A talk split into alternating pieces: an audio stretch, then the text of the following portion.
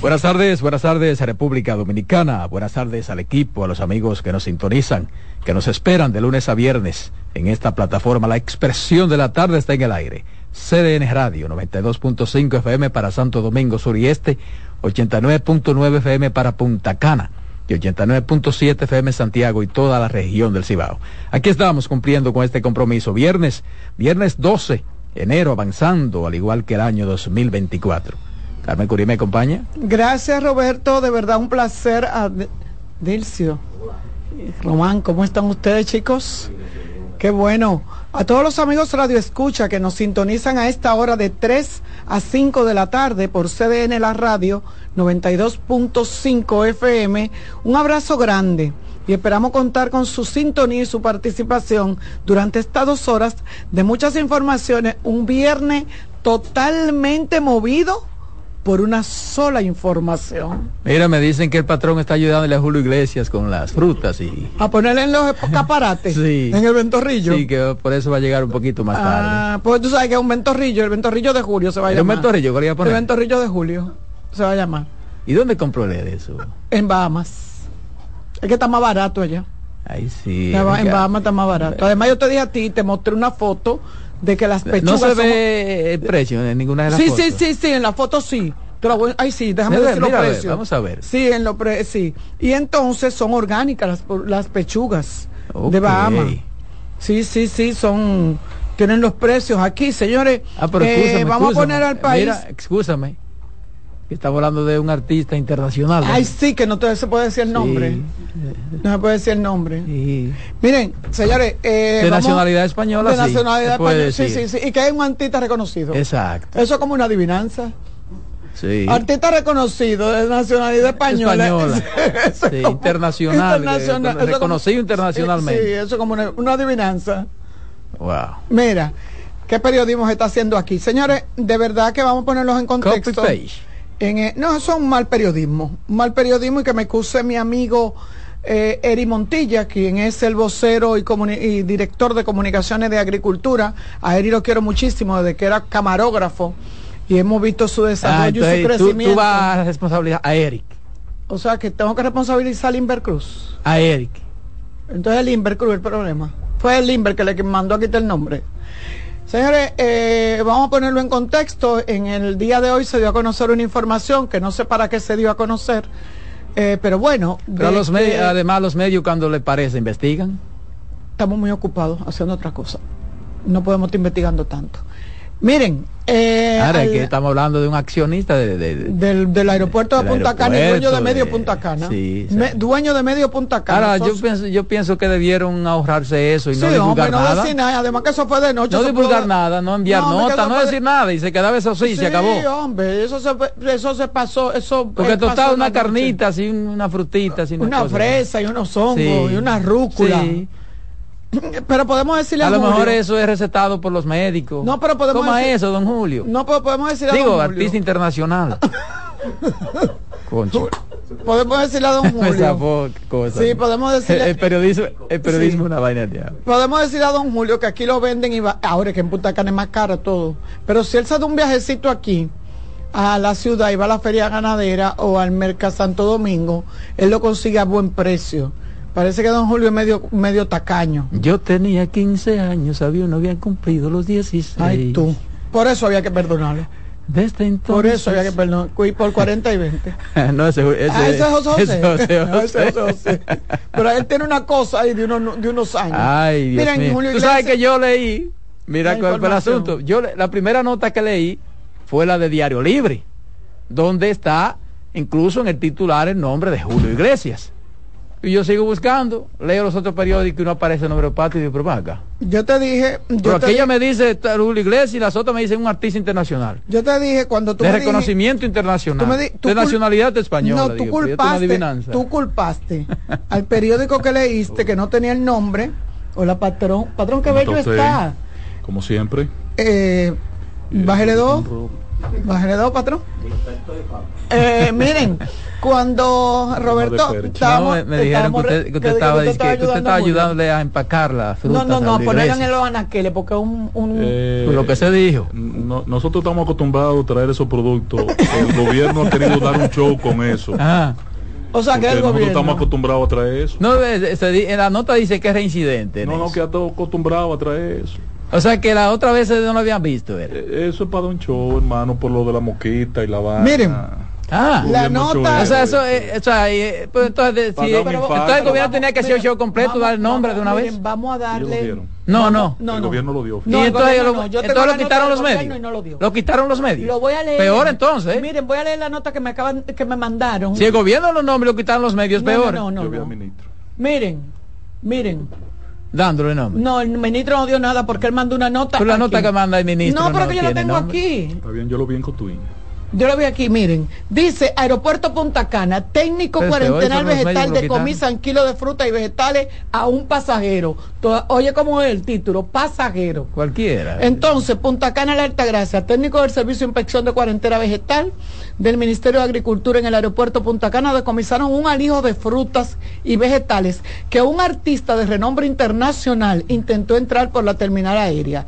En el equipaje del artista se interceptaron 42.16 kilogramos de fresa, fambruesas, blueberry, cherry, tomate, remolacha, apio, frijol, espinaca, lechuga, hongos y rúcula que pretendía pasar a la República Dominicana. El pasajero, sorprendido con la carga, es de nacionalidad española.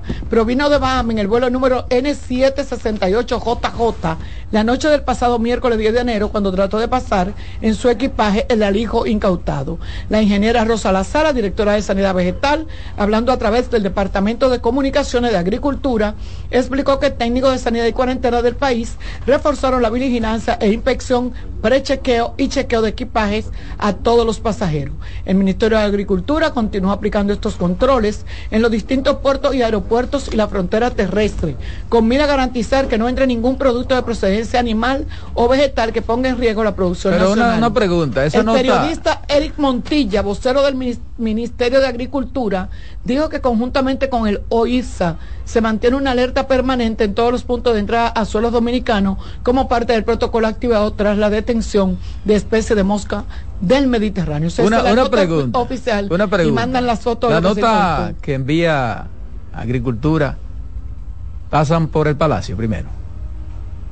Llegan al Palacio. No, estoy haciendo una pregunta. No, no, no, para nada. Porque como dice el patrón que el ministro dio el nombre, no, no, no. dijo el nombre entonces, habló con claridad. Entonces, ¿qué pasó de con hecho, la nota? Que no de hecho, eh, hay un. ¿Quién, se, la, ¿quién, ¿quién se lo quitó el nombre? Mira, dice.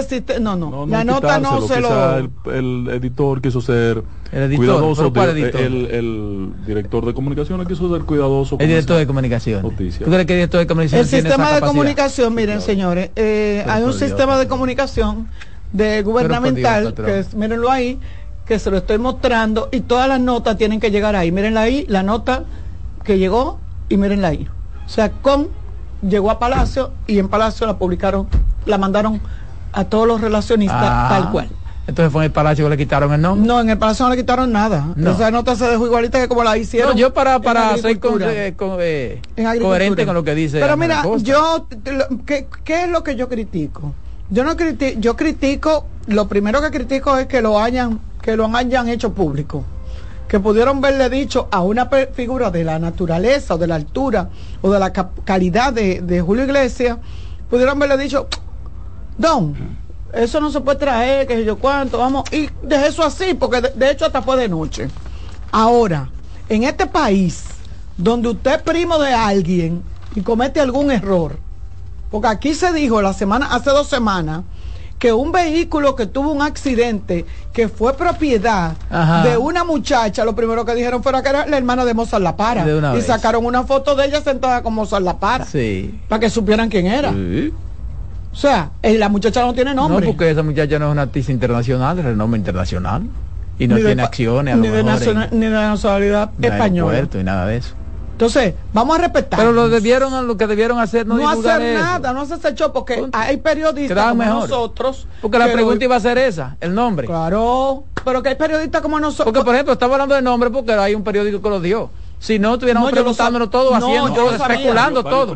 No, yo lo sabía. Nosotros han hecho Yo sabía, no, yo sabía el nombre porque copio de ese nombre que no salió. puedo decir por qué Sí, sabía. yo- no eh, puedo, en no puedo decir medios- Si porque no sabía- estuviéramos todos preguntando y haciendo especulación No puedo de decir quién por se trate. No puedo decir porque ese fue el nombre. Los noticieros Pero realmente, realmente lo supe desde, desde que se hizo el decomiso. De que fue a Julio Iglesias que se le hizo, pero real, él ni siquiera se opuso. Pero además no dijo que estamos- no estamos y hablando de él un no contrabando tampoco. No, y que, mira, mira- mira lo hasta el pasa término Julio de alijo, hasta el término de Julio- alijo tuvo mal de em- Julio empleado. tiene, Julio Sí, tiene- porque hablan de alijo. Un alijo. Y ese- aquí, ahí ese tienes toda la razón. Eh, lo que- O sea, ese, óyeme, ese término de alijo Oye, estuvo mal tiene- empleado. entonces lo quisieron ayudar y lo- no, Y lo- y no no lo lo ayudaron. ¿Por qué es Tenemos- recurrente él en esa práctica? Porque él tiene una casa aquí. Entonces él viene con su, eh, ¿cómo le llaman? Provi- provisiones. con, Con sus sus provisiones, provisiones. para pasar la temporada que va a estar aquí. Pero que- y trae, él trae ahí hasta rúcula. Él Sí, trae pero- cosas pero- que- que- Tomatico. Pero, Tomatico- pero, precisamente tomatico cherry. es que es que por ejemplo lo que nosotros estamos tratando no es ni siquiera eso No, hombre, eso no tiene importancia. no, eso no tiene importancia lo tiene que estamos tratando es el hecho de la, la información Ah, bueno, cómo se ¿Cómo, la cómo se información manejó la información? porque eso ¿Qué? Que traiga rúcula. No, que pero es traiga que, unos es que no es cherry. un nada nuevo. Yo lo que Es lo, lo que quiero decir digo. es que lo que han querido es hacer un show por el nombre y por el momento, porque hay un serio cuestionamiento a los, a los operativos fitosanitarios de agricultura en los aeropuertos. Entonces hoy aprovecha el ministro y anuncia que estaba instalando en el día de hoy una incineradora en Santiago que no tenían, una incineradora en Puerto Plata y que le faltan, que están completando los aeropuertos para resolver y evitar que vuelvan a entrar esos productos y ahí hace referencia a la incautación. bueno pero si el ministro hubiese querido hacer un show entonces divulgan el nombre de una vez Lo hicieron. y quién lo quitó No sé quién lo habrá quitado, pero lo hicieron. o sea fue en los medios entonces que lo quitaron No sé quién lo quitó. O algún medio lo quitó, pero yo he visto en muchos medios el nombre. pero ahora ahora el primero lo primero que subieron la información fue el Diario Libre y Listín y en la que tenía el nombre de Diario Libre y la mayoría de esas son informaciones Eh, tú en- sabes en cómo es aquí En los noticieros al fotocopia eh, copy Sí, paste claro, claro. y ya tenía si yo copio una noticia que ya tiene nombre tengo que ponerla por el nombre por lo menos Eh, yo lo que vuelvo y repito, dieron muchos detalles para que la gente entonces se rompiera, era como una adivinanza. El pasajero, un artista de renombre internacional, de nacionalidad española, por Punta Cana, era fácil, era fácil determinar quién era, pero eh, no tuvieron el valor de poner el nombre para evitarse el cuestionamiento de que, ay, quisieron hacerle daño. Mira, le quisieron daño con muchísimas cosas. Lo primero que le hicieron daño fue publicando una información que no reviste la importancia que ellos entienden y que le va a real, eh, que le va a dar los likes que ellos están buscando supuestamente porque están evitando la entrada de productos para lo de la mo- mosquita del, me- del Mediterráneo. Exacto. Pudieron verse quedado callados, Y ya. dejar eso así, decirle a don Julio que aquí venden esos productos, que cualquier cosa nosotros se lo mandamos allá con un pedido ya. claro lo llevan allá sí claro Que no allá. hay, que no tiene que Ahora hay trasladarse que a la ponerle un cuarto frío, frío, porque eso se va a dañar. No, pero era, yo- pero era mucho. Parece que le iba a durar un do- Parece que le iba a durar Había unos- mucha pechuga ahí. Parece que le orgánica. orgánica. Mucha. Parece que le iba a durar unos días aquí. O a lo mejor tiene una fiestecita, quién sabe. Eh, no, Algunos eso- invitados. Él o pondría un, un ventorrillo. El ventorrillo de Julio, si lo llama. el ventorrillo Ay, de Julio. Dios mío. Bueno, mira, más Ma- importante ¿cómo que es? Ah, eso. mira, Román me dice, en- era en inglés la vaina. Mini Market Julio. Ok. Julio. Ok, sí. Julio. Sí, eh, es bonito. Eh, más importante que eso fue la reunión que sostuvo ayer el presidente con el colegio médico, con Waldo Ariel. No me gustó el traje de Juan. Le prometió ahí examinar la mayoría de peticiones que está haciendo. Ya comenzó Waldo. Ariel. Ya comenzó. Pero por lo menos ha comenzado Hay bien. En particular, más Ha comenzado bien, usando los canales que... Hay comenzó, una comenzó como demanda en particular y más 13. Waldo Ariel inteligente, sí. Una en particular. El, ¿Y cuál es la...? la- es- Además, uno. un hombre inteligente. Muy. Hay que aprovechar la coyuntura. Pero claro. Pero claro. Él está demandando un aumento salarial para los médicos, Siempre. más 13, Siempre. más 13 reclamos eh, acumulados. Sí, que pero tú no sabes que eso es como la pelota. Si tú en 10 turnos das 3 y bateas 300. Sí. Y eres un tremendo bateador. Muy buen bateador. El, el averaje de, de Waldo Ariel está por los 300. Y eh, por eso le digo, copien a, a los sindicatos, copien de Waldo Ariel. El Ustedes no pueden ir a pedir un aumento de un doctor. 25% porque le van a aprobar un 7. Doctor, Pidan un 80. Me dijo que oye el programa. me dijo que oye el programa, doctor. Si usted está oyendo el programa y dice que a veces lo de nosotros, eh. lo deja grabando, no, el doctor es mío, mi vecino y que yo quiero. Doctor eh, está frío conmigo. Doctor, el traje fue lo que no me gustó. Como ¿Cómo que- así? Sí, el color. ¿Qué color era? Era un azul como que muy llamativo y entonces como que los moños a él se le han puesto como amarillo, no sé. No, es que el doctor no está estaba- e- usted estaba, bonito, que el doctor- estaba bonito, usted es estaba que como... Es más, ¿tú sabes quién yo El creía? doctor no está en eso, cuando ya, Yo vi, que de- Cuando yo vi la El doctor es el doctor, Cuando yo vi la foto, cuando yo vi la... No, cuando yo vi la foto, yo pensé que como el presidente se había reunido también con los merengueros, yo como que de lejos creía que era el torito. Como el torito tiene como un traje... y, y es amigo tuyo. No, pero tú eres abusadora. Doctor, eh, perdónela, doctor, perdónela. No, porque el, que el torito se te- emociona. el torito tiene un traje parecido a ese. no, pero tú sabes que el doctor no es un tipo de. No, pero, pero, pero bueno, yo de verdad que, que hoy ha sido una, un, un viernes como mu- muy intenso, ¿verdad? Un viernes eh, producto de lo que ya se está viviendo y veo por ahí que ya lanzaron eh, lo que sería el trayecto o la ruta presidencial para los para del, del, presidente lo que el presidente va a realizar esta semana y dónde va a estar Eh, me pareció interesante ver que tiene desde hoy eso ya ni debiera decirlo, y uno sabe que va a estar en todas partes. bueno, eh, él, él- él va a estar, hoy viernes estará en San Juan.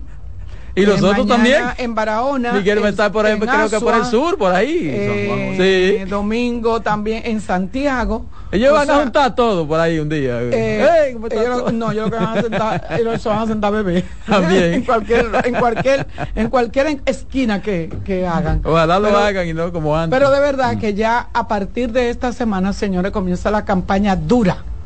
Comienza la campaña dura y lo que tendremos es política por un tubo y siete llaves. Olvídense de los problemas del, del país, eh, porque como dice la ley, hay muchas cosas que están prohibidas en estos días y ustedes saben que, que no se van a hacer. Entonces vamos a tener que conformarnos con los bandereos, con los, con los, con las, la- los manos manos y con los encuentros de dirigentes de apoyo que se van a realizar. Bueno, y la campaña va a ser dura. Yo decía ayer, el tema que traté ayer fue antier, en relación a los recursos del Estado.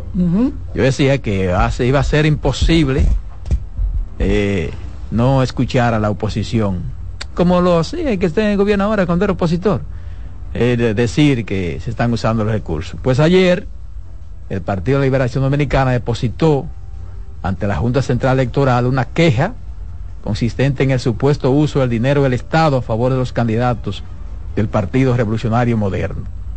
Con evidencias, Danilo Díaz y José Dantes, delegados del PLD ante la Junta Central Electoral, citaron que la vicepresidenta Raquel Peña entregó el bono navideño en el Club de Pueblo Nuevo, Santiago, el, el 7 de diciembre del año pasado, 2023, en un acto donde estuvo el candidato a alcalde Ulises Rodríguez. Asimismo, el sábado 6, dice, enero, Tony Peña Guava, coordinador de políticas sociales, realizó un operativo médico y entrega de juguetes en los tres brazos, donde estuvo presente el candidato alcalde Dio Bastacio. Y así hay otras, otras Pero, actividades pero, pero ¿hasta cuándo, hasta qué día es que está establecido que debe de parar eh, los actos de inauguración o de entrega de obra? No, ya, ya. Eh, pero, pero di- ahí habla del 20 y pico de, de diciembre. Sí, pero Porque ahí no habla de inauguración, ahí habla de... Porque vamos a estar claro, vamos a estar claro. Es un acto donde se entrega un asunto de gobierno y yo aspire y esté ahí. Y usted a PRMista, yo tengo Oye, derecho. Escúchame, pero, ¿verdad? Pero, ¿Eh? Pero, pero, pero hay ¿en qué te- cosas que hay que simular. Pero ¿qué te puede...? Por eso. hay cosas que hay que cuidar. Por eso. Por ejemplo, un tipo, un tipo de la prestancia, del prestigio de Daniel Rivera, que yo lo vi hoy en Santiago con una vaina que se llama de que la ruta de la salud, eh, en un acto en Gurabo. Eh, entonces allí aborda el tema de su candidatura senatorial, no debe hacerlo. No, porque todavía hacerlo. no, no, ni sí, pero no debe hacerlo, Sí, porque es que la frontera está tan cerca Sí, hay una de, línea muy, generar, la- hay una línea muy fina. de generar un cuestionamiento a un tipo que no necesita eso. Exacto. Porque no, no. necesita. Sí, es un asunto de cuidado. del No, no, Estado, no, ni- no. Totalmente de pero acuerdo. Ya yo hoy puedo asumir, si yo fuera candidato a senador en Santiago, le entrará dos manos a Daniel. Y está usando los recursos del Estado y mire lo que está haciendo. Porque dio, Aunque al final eso, dio eso todas las da- condiciones. Eso es lo único que da para una nota de prensa. Sí, pero da la- no, y para, y para desacreditar. No, hombre, no. Pa- no, ah, pues no Yo pienso que no deben hacerlo, pero mire, eso al final no hace nada. No, eso al final, Nada hace eso, eso. al final no influye. Eso no hace nada. Eso no influye. Ni hizo antes ni va a Ni hacer ahora. ahora. Para que lo Olvídense de eso. La gente no le da mente a eso. Ah, ok. Eh, la ruta Más de la publicidad le dan. No, entonces, mire, señor gobierno, Más publicidad. loco. Porque a lo mejor hay gente que no sabía que el candidato era fulano y dijeron que estaba en ese acto. Ah, pero fulano. Señor gobierno, ah, tú dices que, Pero no- que- que nadie conocía a- No, no, estoy poniendo un ejemplo, cualquier candidato que, que sea. nadie conocía al amigo. Porque recuerda que el. PLD también tiene ayuntamiento. Claro que sí. O sea, Claro tiene ayuntamiento también. Pero, pero la. Y el PRD. Pero te voy a decir algo. Lo primero es que Daniel se supone. Pero como dice el patrón, tienen que cuidar esas cosas, tienen que cuidarlas. Entre, necesita eso. Claro, una línea muy fina que se, que se cruza sin darse cuenta. Yo estoy totalmente de acuerdo. Es más, a él ni siquiera le luce estar hablando de candidatura cuando usted no ha sido ni siquiera proclamado, ni siquiera el partido lo ha dicho. No, pero a Oficialmente. él- Y a él no lo se limitó a a, él lo han- un asunto de, de Lo barajado y él dijo que está dispuesto. Él, él es el Él el candidato. Parece que va a ser el candidato, dicho, entonces sí. no toque el tema. Además, si él lo dijo porque ya parece No, que la porque Lo él- puede tocar, pero no en ese escenario. Pero donde usted está encabezando un acto de La eh, institución que usted dirige. La institución que usted dirige, repartiendo medicinas, repartiendo. Entonces, un, acto, un acto que no es nuevo, porque él, eh, que no es nuevo. Peor ¿eh? aún. no, no es nuevo. pero- Porque Peor aún. esa ruta de la salud se viene realizando Sí. hace Sí, mucho sí, sí, tiempo. claro, claro. O sea, pero porque por que- eso, peor. Sí, o sea, es, no el acto, dañen. no- es el encuentro número 32 y el tercero que él hace en Santiago. Exacto, no Ahora, eso. él, cuando está ya eh, prácticamente confirmado, y él lo dice, sí, pero es el ministro, de, de- de- de- el presidente del partido que tiene que hacer el anuncio, no soy yo, y, y aborda el tema, daña lo- el escenario y el ejercicio eh, social que está haciendo. Totalmente de acuerdo, totalmente de acuerdo. Miren, en apelación, el Ministerio Público está solicitando a los jueces de la segunda sala penal de la Corte de Apelación del Distrito Nacional condenar a 12 años de prisión a Luis eh, Maichigel Dicent, exdirector de la Lotería Nacional. ellos están pidiendo 12 años están pidiendo. Recuerden Sí, que eh. fue descargado y el ministerio apeló esa decisión y ahora entonces está en, en la segunda sala penal de la Corte de Apelación del Distrito Nacional. Dice, eh, solicita prisión, pero yo tenía la información aquí que mandó el Ministerio Público, donde ellos solicitaban eh, revocar la sentencia que se había otorgado al administrador de la Lotería Nacional. Eh, 12 meses de prisión, sí.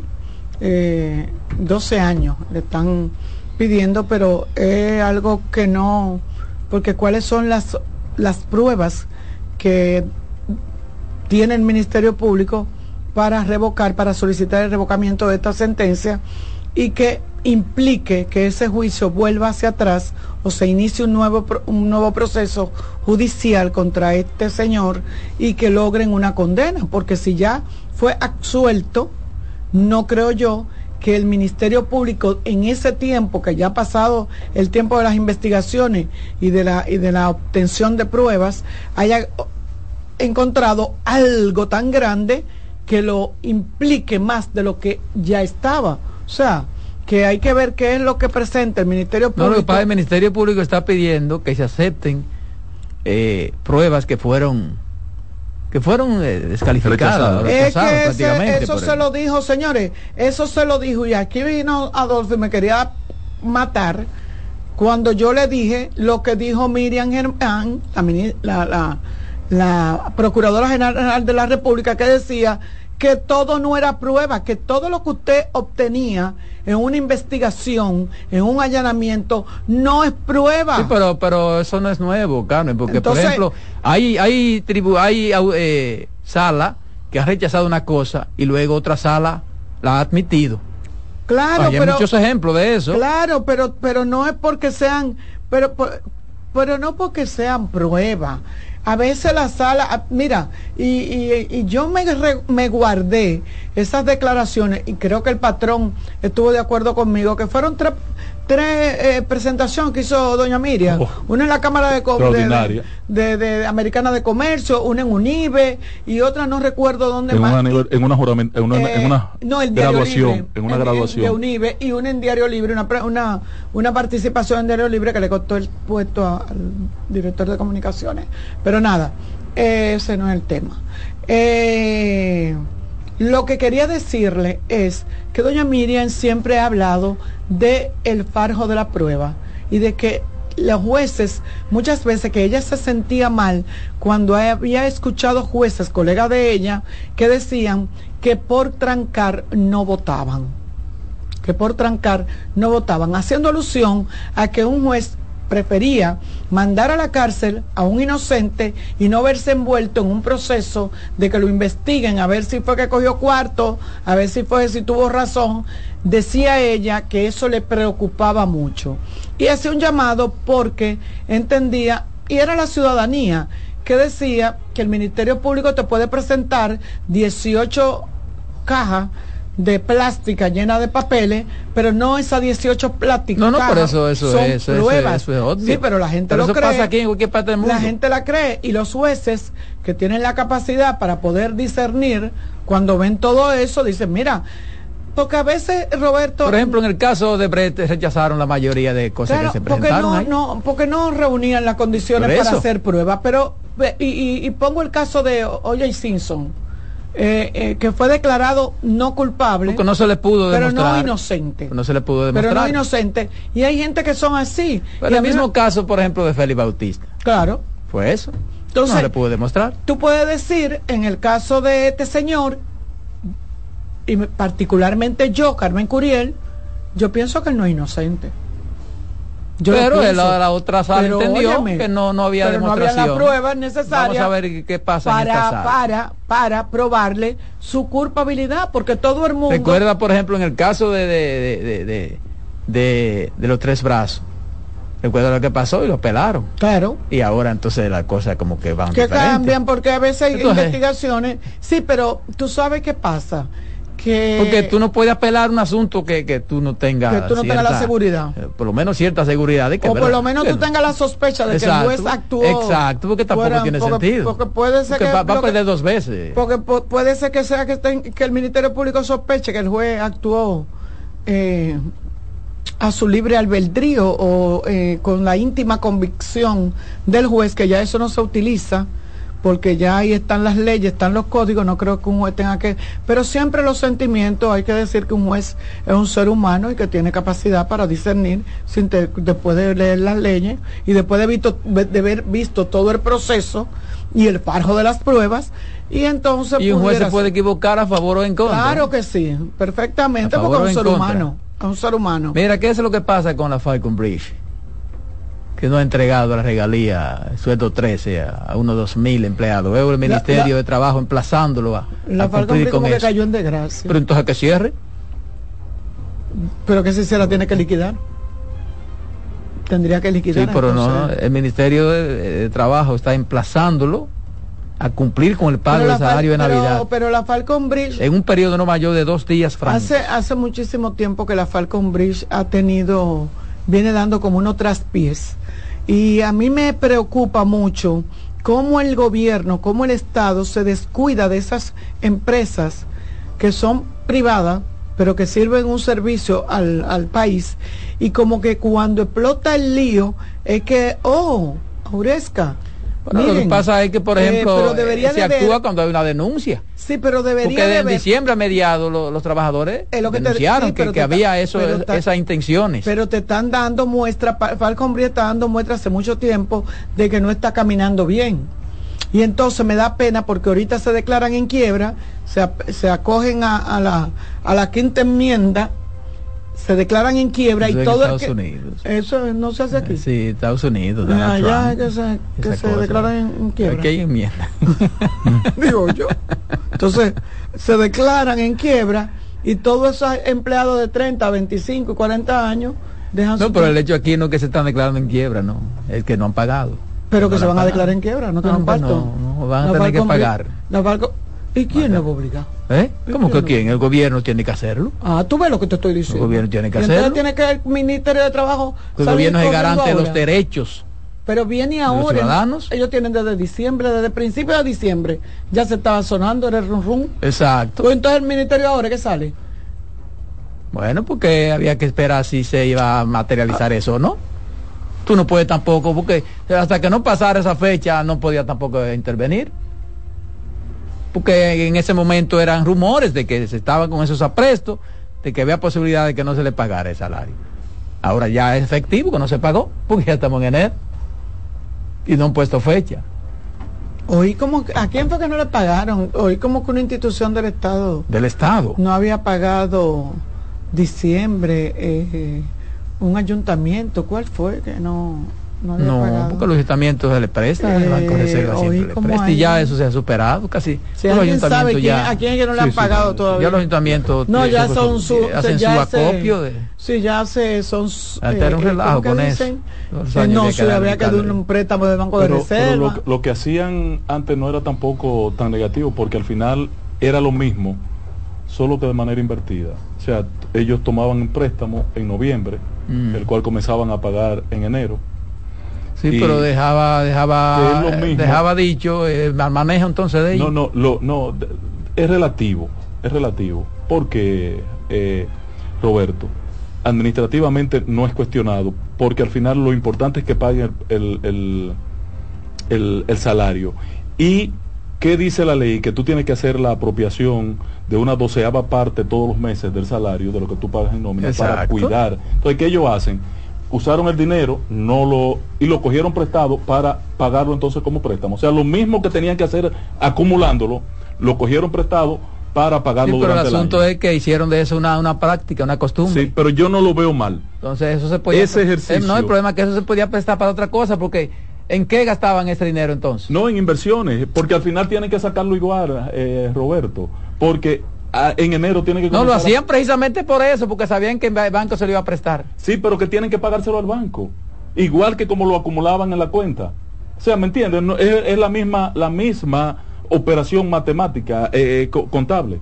Sí, que en vez de acumularlo como una reserva, lo cogían prestado y lo pagaban entonces como un Sí, préstamo. pero como quiera Es daba la misma- imagen de una, No, una eso se geren- desacreditó una gerencia, no, no, no, no Porque muy aquí, buena. no, hombre, no, yo no creo en eso. Claro. Es, lo importante es que no pase como pasó con Porque Falcón. después la- lo están haciendo, ¿por qué ahora lo están haciendo? Lo están haciendo porque sobre eso Entonces era lo mismo variedad porque sobre eso sobre eso se montó una campaña de descrédito pero matemáticamente y contablemente no tiene ningún pecado Bueno, bueno. Miren, ustedes saben que. Vamos a tomar ustedes esta llamadita antes de... Eh, a ver eh, eh, buenas tardes.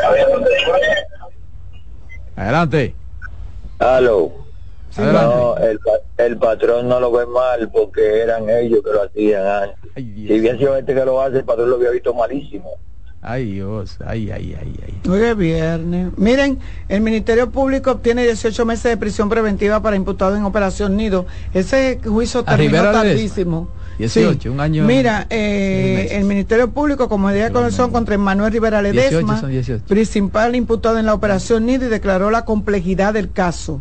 El juez Rigoberto Sena también dispuso prisión preventiva contra Manuel Eduardo Rivera Pichardo, Mirna Catalina Rivera, Ledesma y Juan Omar Rosario López. Ordenó arresto domiciliario e impedimento de salida para Reylin Arismendi Rosario García, en tanto que a María Gabriela Rivera Pichardo y Scarlett Mercedes Cruz Figueroa le fue impuesta la presentación de una garantía económica de 5 millones de pesos a través de una compañía aseguradora, usar localizador electrónico, grillete e impedimento de salida del país. El juez, en cuanto a Ju- Juan Omar Rosario López, Mirna Catalina Rivera Ledesma, Emmanuel Eduardo y Emmanuel Rivera estableció que tuvieron participación de primer orden en los hechos investigados por el Ministerio Público. Son pruebas demoledoras, lícitas, que están interconectadas con el accionar delictivo de los imputados para ocasionar el perjuicio de la víctima. Dice que eh, eh, no sé, pero tú sabes que Tú sabes que me llama mucho la atención esta nota, porque dice que a la salida del tribunal Jaque declaró a los medios de comunicación que se le impuso prisión preventiva a todas las personas que el juez consideró que eran empleados de primer orden. Sin embargo, a otros se le impuso 5 millones de garantía económica, que garantía económica, señores, a través de una compañía de fianza es un, un 10%, creo que es o sea que no son los 5 millones.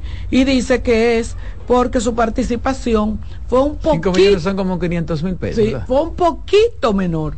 O sea, yo no entiendo cuando se habla de un poquito menor o un poquito mayor eh, la participación, porque si todos participaron, pues deberían de tener, yo creo que... No, no, pero aunque la gente participe siempre hay grado más. Eh, a la señora alcalde se le impuso dicha medida porque está en un periodo de lactancia con una niña recién nacida. Esa fue por lo que a la esposa de uno de los imputados se le, le dio eh, prisión domiciliaria. Bueno, vamos a la pausa, Román, con esa prisión domiciliaria. En breve seguimos con la expresión de la tarde. Estás en sintonía con CDN Radio. 92.5 FM para el Gran Santo Domingo, zona sur y este. Y 89.9 FM para Punta Cana. Para Santiago y toda la zona norte en la 89.7 FM. CDN Radio la información a tu alcance. Una institución referente nacional y regional en el diseño, formulación y ejecución de políticas, planes y programas de este ministerio ganador del Gran Premio Nacional de la Calidad. Decirle que es un compromiso que asumimos desde que llegamos para poder eh, implementar los deseos y las instrucciones del presidente de la República en ir siendo eh, más competitivo, dar un mejor servicio con la transparencia, con la honestidad, con un mundo globalizado que tenemos que exportar no solamente cantidad, sino calidad permanentemente. Ministerio de Industria, Comercio y MIPINES. Buenas noches, buena suerte con Janessi Espinal es un programa de análisis para poner en contexto y en perspectiva el acontecer político, económico y social de los principales temas que impactan a la ciudadanía, complementado con entrevistas con figuras de relevancia de la vida nacional. Además contamos con secciones como Dinero Ideas, para orientar sobre la economía personal y salud mental, para ayudar en este determinante problema desde una óptica profesional y espiritual. Buenas noches, buena suerte con Janessi Espinal. De lunes a viernes de 7 a 8 de la noche por CDN Radio. Información a tu alcance. Escuchas CDN Radio. 92.5 Santo Domingo Sur y Este. 89.9 Punta Cana y 89.7 toda la región norte. Contacto directo con la expresión de la tarde. Llama al 809-683-8790. 809-683-8791. Y desde el interior sin cargos, 1-809-200-7777.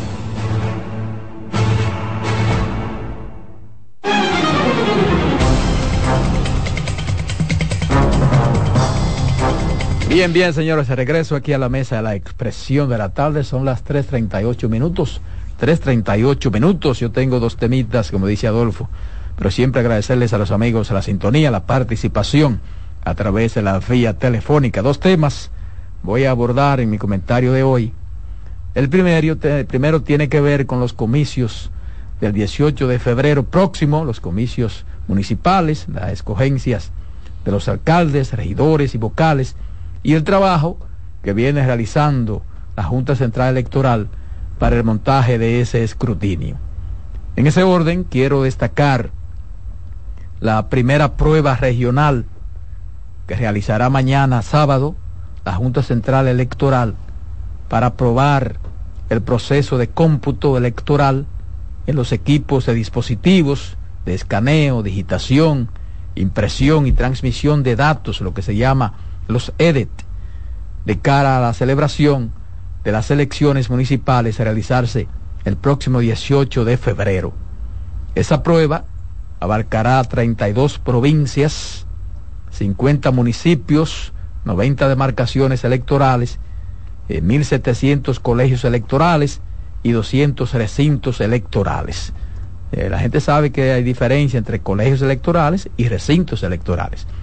Eh, contará con la participación de 64 supervisores de informática y técnicos de soportes, 32 supervisores de elecciones, 450 técnicos de recintos, 1.700 suplentes de secretarios de colegios electorales, 1.700 presidentes de colegios electorales, personal de las 50 juntas electorales y 500 miembros de la seguridad militar. Como se puede colegir, lo que se va a hacer allí es prácticamente un montaje del escrutinio, porque para ello la instalación de los equipos se va a iniciar a las 8.30 de la mañana del sábado 13. La primera prueba iniciará a las 10.30 am y la segunda se realizará a las 12 meridiano.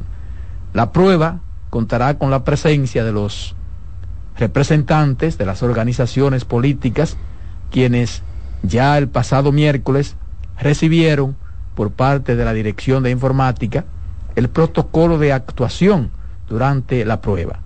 Y lo que se busca es, además de probar el proceso de cómputo electoral, verificar la digitación en las EDET, eh, la cual será realizada por el personal de elecciones, suplentes y secretarios, verificar las mejoras realizadas a los sistemas a partir de los hallazgos de la auditoría. Recuerden la situación que se dio con el uso de algunos equipos en las primarias del Partido Revolucionario Moderno.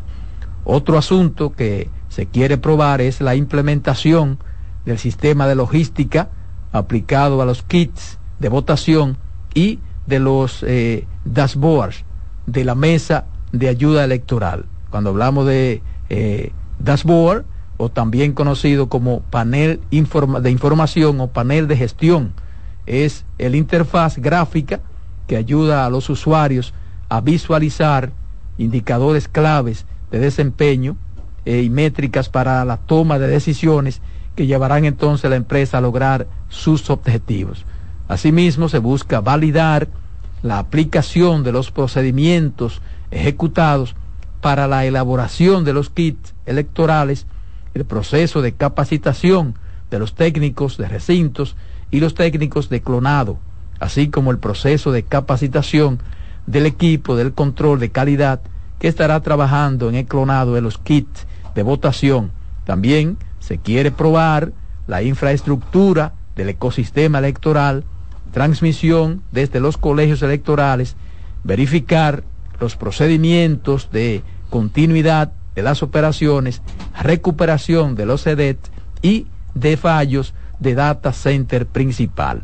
Entre los puntos a tomar en cuenta en esta prueba que realizará la Junta mañana sábado están la preparación de los kits electorales, eh, dashboard del proceso, divulgación de los resultados, proceso de sustitución de los EDET y el failover de los servidores que consiste en simular una falla en los equipos de recepción de los resultados dirigido, dirigido para dirigir todo el tráfico entonces hacia la romana.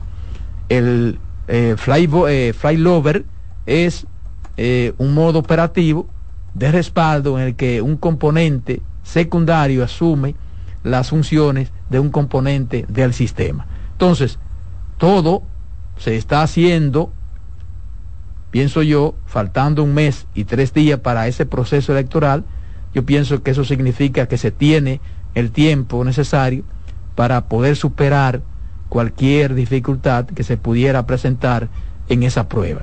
Hay que decir que la Junta Central Electoral eh, ha venido trabajando sin grandes dificultades, eh, cumpliendo todos los procesos en los plazos establecidos y pienso que no confrontará problemas mayores. Uno que otros ajustes, eh, como algo de rutina, contrario a otros certámenes, eh, en la ocasión pienso que las dificultades han sido menores y se han podido resolver también de la mejor manera. Ojalá eh, todo continúe así, eh, no tiene por qué ser de otra manera. De todas maneras, hay que esperar a ver qué nos arroja esa prueba para que se hagan entonces las correcciones en los ajustes del lugar con la participación siempre de los partidos políticos. Eso por esa parte. No sé si Ángel tiene alguno, algo que Sí, acotar. yo, yo comparto el, el- el criterio contigo de, de- de que a tiempo se ha hecho, se está listo, se está preparado. Y el viernes que viene, Roberto, vamos a, vamos a tener un, un conversatorito con, con el amigo Núñez, eh, que es el director de elecciones. Perfecto. Porque la verdad que este joven, hermano, yo, si hay un criterio, un escenario donde se ha cumplido la, merit- la meritocracia, es en el caso de, de, eh, de Núñez, quien dirige eh, elecciones. Yo lo vi llegar ahí como un funcionario de última categoría, ahí en una oficina, en un rincón, y fue subiendo y creciendo y tomando posición. Fue su director, es director, pero estamos hablando desde el año, desde previo al año mm, 2000, cuando eh, 98, 99, que se discutieron las circunscripciones, ya él estaba trabajando en la Junta y hoy ha asumido con tanta certidumbre la dirección de elecciones ante un reto importante, porque estas elecciones constituyen un reto ante la experiencia vivida en el año, el golpe de Estado del año 2020, que aún permanece impune Un gran en, la, sí. en la República Dominicana. Entonces, eh, las elecciones siguientes de mayo vinieron de la mano por, muchi- por instituciones, aquí estaba Targato, eh, de, de- las elecciones internacionales, pero estas municipales van por cuenta nuestra, van por cuenta nuestra. No, eso, eso es, un momento propicio para la Junta demostrar que se pueden hacer No, y comicios para, y sin para los partidos y también para los partidos asumir su posición, su responsabilidad frente a la población. que la han asumido en esta ocasión. Claro que sí, pero Yo creo que hay una buena armonía. Sí, creo- sí. por eso mismo decía para que los partidos mañana estén todos ahí, estén des- de, pie acompañando a la junta para que después no nos sin que eso le prohíba que puedan que hacer su- sus reclamos, sus y sus reclamos y sus sugerencias. denuncias y sus sugerencias. sugerencias, sus observaciones. parte del. Es lo que te digo, por eso deben de estar todos ahí, tranquilitos y cooperando, tranquilito y cooperando, para que después no nos salgan con un martes 13, porque después no se lo vamos a aceptar, porque han tenido tiempo suficiente para Exacto, exponer sí, ante la sí, Junta sí. todos sus reclamos. Sí, pero Y lo han sido hecho y han escuchados. tenido respuesta. Claro, han- es lo Han que quiero respuesta. decir. Han sido escuchados, han sido eh, eh, complacidos. Entonces no queremos, no queremos más, no voy a decir lo que iba a decir, pero no, de- no Además, como todas las cosas en la vida, eh, No todo es perfecto. No, todo es perfecto Claro y a no. veces tú, De hecho- aunque tú no estés satisfecho 100%, pero tú llegas a entender, bueno, el proceso está haciendo más o menos bien. Yo Mira, quería van a quizá hacer- que fuera 100%, pero si hay un 90, bueno, pues está la, bien. prueba, la prueba es tan interesante que van a hacer una, un, un simulacro de, de, de error. Sí, sí, eso es de prácticamente un montaje de escrutinio normal, de Sí, lo que van a hacer mañana. para que lo detecte para que el lo sistema. detecte los- o sea, el está, sistema. está definido cuáles son Sí, los. sí, sí, O sea, previamente pudieran se, ser, ¿cuáles se pudieran ser? concilia con los delegados. Exacto. Miren, esto lo vamos a hacer para probar que el sistema funciona. ¿Cómo, Exactamente. ¿Qué pudiera pasar en unas elecciones y ellos lo van a hacer mañana? O sea que... No, es que y ahí se hacen ajustes, los, ajustes que se entiendan de rigor. Mira, los- vamos a hacer un Y ajuste esa aquí. transmisión de datos es sumamente importante. También pone a prueba Sí. no solamente a la empresa, a, a la institución, a, a la dirección de elecciones, al buen amigo Mario Núñez, sino también a las prestadoras de servicio, Correcto. que tienen una tarea y una función. Aquí no puede haber espacio Ahí para no- un no puede haber hackeo. una pestañeo ahí. Y tiene en las empresas prestadoras del servicio de Internet, que es la vía de transmisión, eh, salvo que no haya una conexión de, de, conexión directa eh, de data, que no creo que la haya, porque con el Internet hoy y mecanismos de seguridad, la ciberseguridad, es posible tener una transmisión sin inconveniente. Así es, así es. Miren, en el otro aspecto es sobre un tema que ciertamente debe y tiene que llamar a la atención de las autoridades y de la sociedad en sentido general, pienso yo. Y me refiero al grito de alerta que ha hecho el fiscal titular de Santiago, Osvaldo Bonilla, que ha pedido fijar la atención sobre la alarmante cantidad de armas de fuego que se están utilizando para la comisión de crímenes y delitos en la República Dominicana. Y la verdad es que el número de armas de fuego de forma ilegal sigue siendo un gran dolor de cabeza, porque cada vez que se hace algún operativo se ocupa una gran cantidad de armas de fuego, incluso armas de altos calibres, que son utilizadas en actividades del crimen y la delincuencia.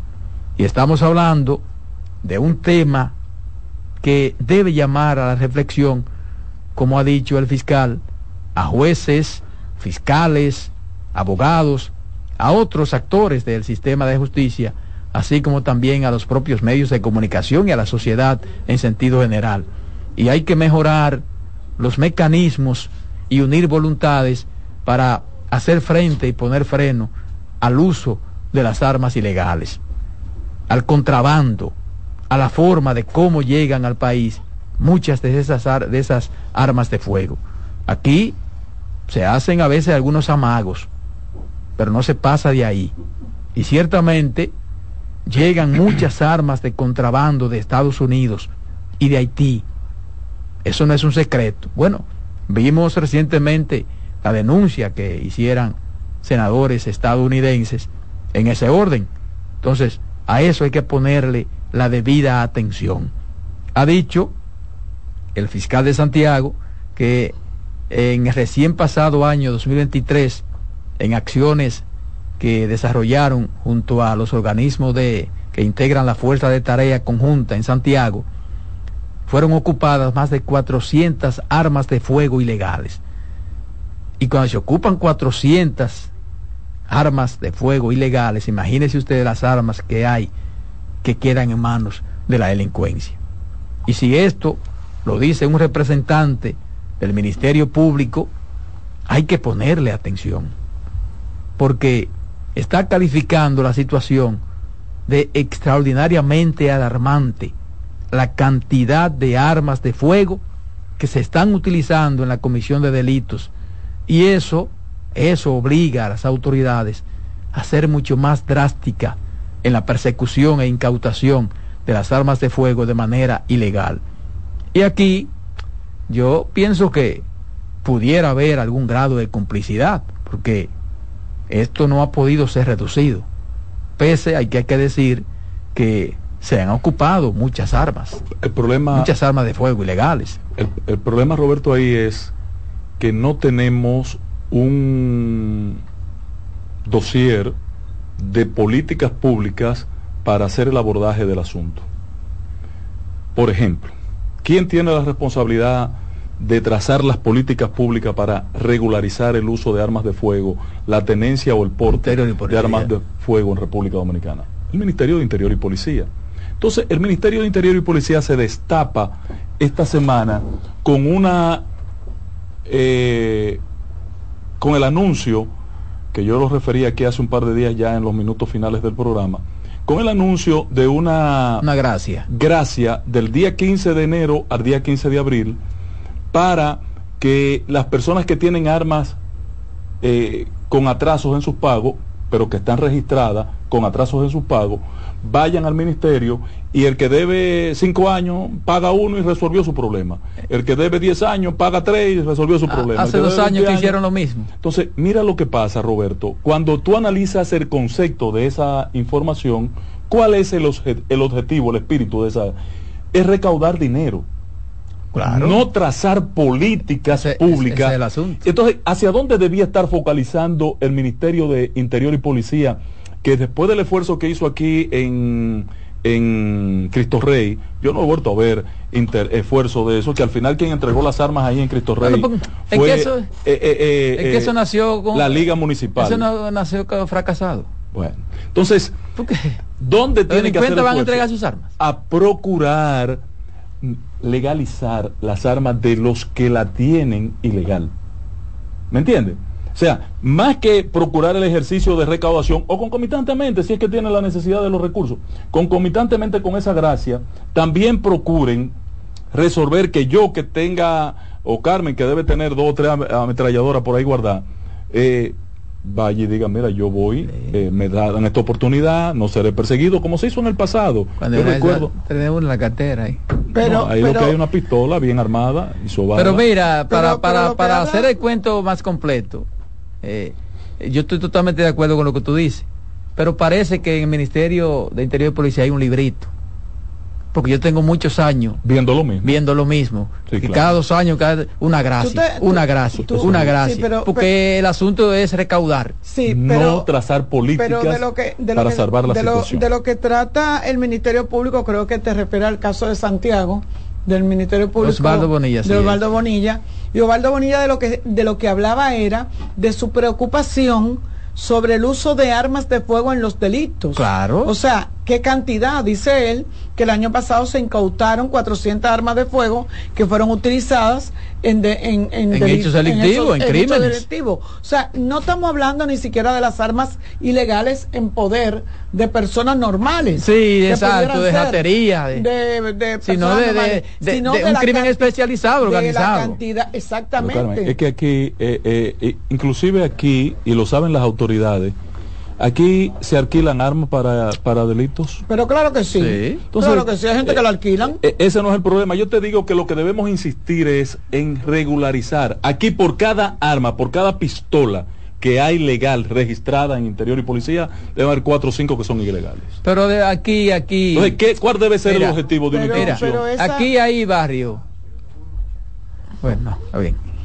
Miren, eh, Yo vivo en barrio, vamos a ver si mira, tú te ah, cuidas. no, de que no- no, pero antes de que que, que hay barrios que, que las propias autoridades Son las que alquilan. con- mira, vamos. no, no, la venden y venden. Mira, eh, antes de irnos a la pausa, que yo sé que tú vas a mandar a pausa, eh, me pasa nuestra, yo, mi comadre querida, la directora de SDN, Albanera y Familia, esa periodi- la comadre no deja de ser periodista, dice, nos manda la nota ya, donde se hace oficial el que el PRM lleva a Daniel Rivera como candidato a senador de Santiago. Ya nos manda la nota, dice Moisés Ayala por Barahón y Rafael Barón Duluc, Cholitín por la Altagracia. Sí, También da a conocer candidaturas reservadas para diputados de otra provincia del país. O sea, aquí tenemos ya la nota.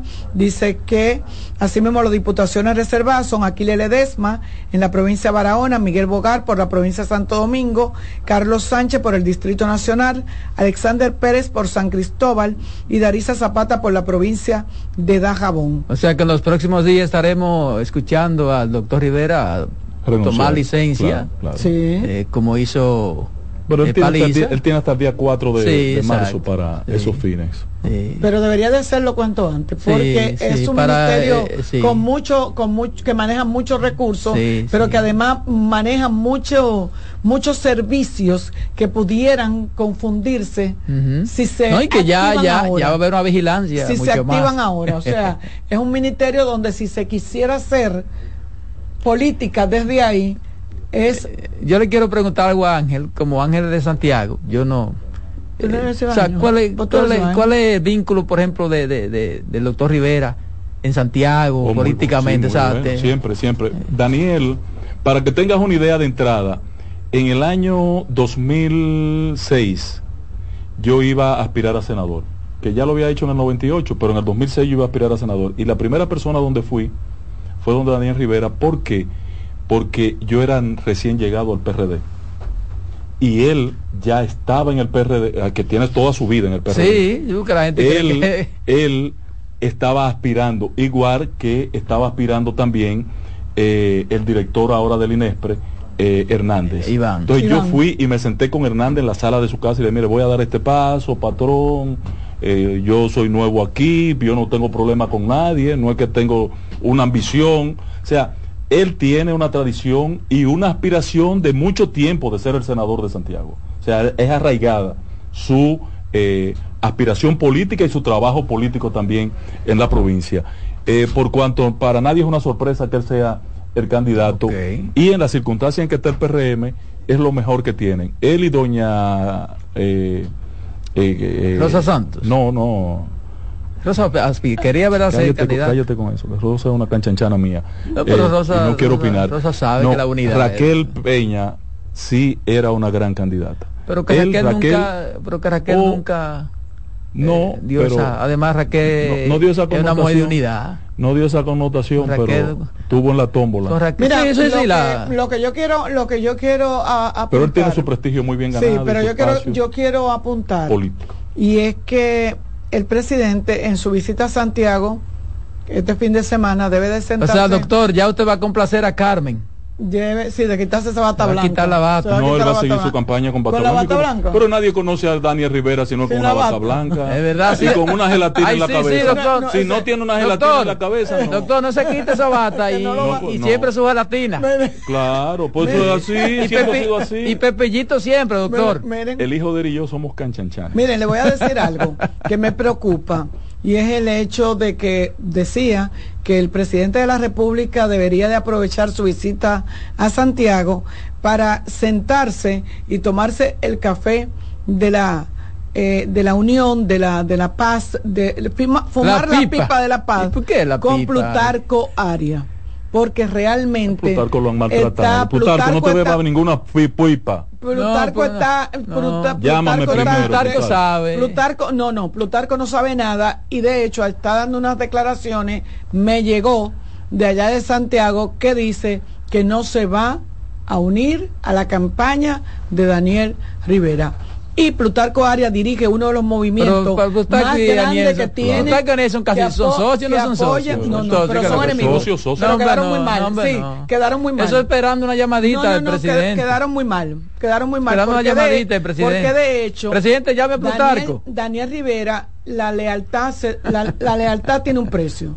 La lealtad tiene un precio y cuando usted es amigo a amigo, no voy a entrar en ese detalle porque yo conozco a fondo lo que pasó y Ellos por lo dos que son los fundadores de la, de, Sí. de la Unión Médica. Sin embargo, en estos momentos ellos no son amigos. Presidente, llámese a Plutarco, que está una llamadita más Plutarco se siente Dominicana. traicionado por Daniel, por el doctor Rivera, por muchísimas cosas que salieron a relucir y que solamente él podía defenderlo y él podía tirarle la toalla y no lo hizo. Sí, pero tiene lo que, tener, tiene que tener también un chin de cuidado, Plutarco. Sí, y no, el presidente lo que tiene que hacer, porque Plutarco, te repito, únete. Plutarco tiene fuerza, en Súmate, San- como dicen. fuerza en Santiago. Plutarco, te han Suba- dado- su- su- Y le puede echar una pasta de Doctor jamón. Plutarco, suba hacia la guagua. Usted tiene que tener a la guagua, ¿eh? Usted tiene que tener respeto por su dignidad. Oye, me- le Plutarco. puede echar una pata de jamón. Suba hacia la guagua para que no se quede solo, doctor. Bueno, Dale, Román. En breve seguimos con la expresión de la tarde. Estás en sintonía con CDN Radio. 92.5 FM para el Gran Santo Domingo, zona sur y este. Y 89.9 FM para Punta Cana. Para Santiago y toda la zona norte en la 89.7 FM.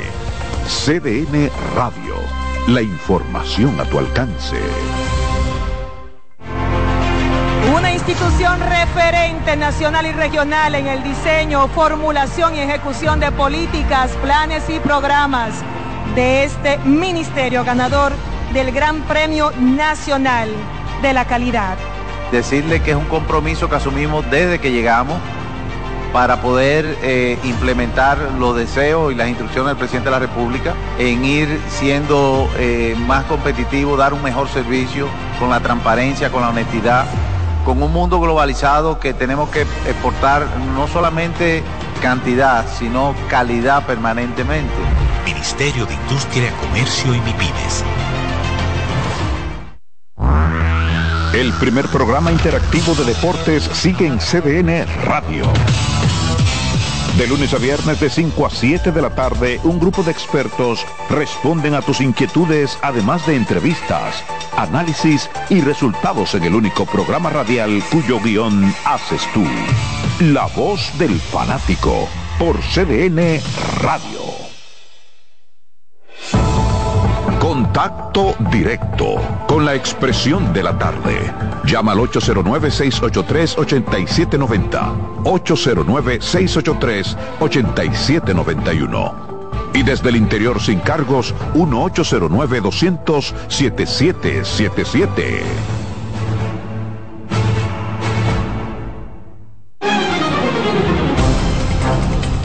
Bien, señores, seguimos aquí en la expresión de la tarde. Son las cuatro, cuatro minutos. Cuatro, cuatro minutos. Hay llamada, vamos a tomarla.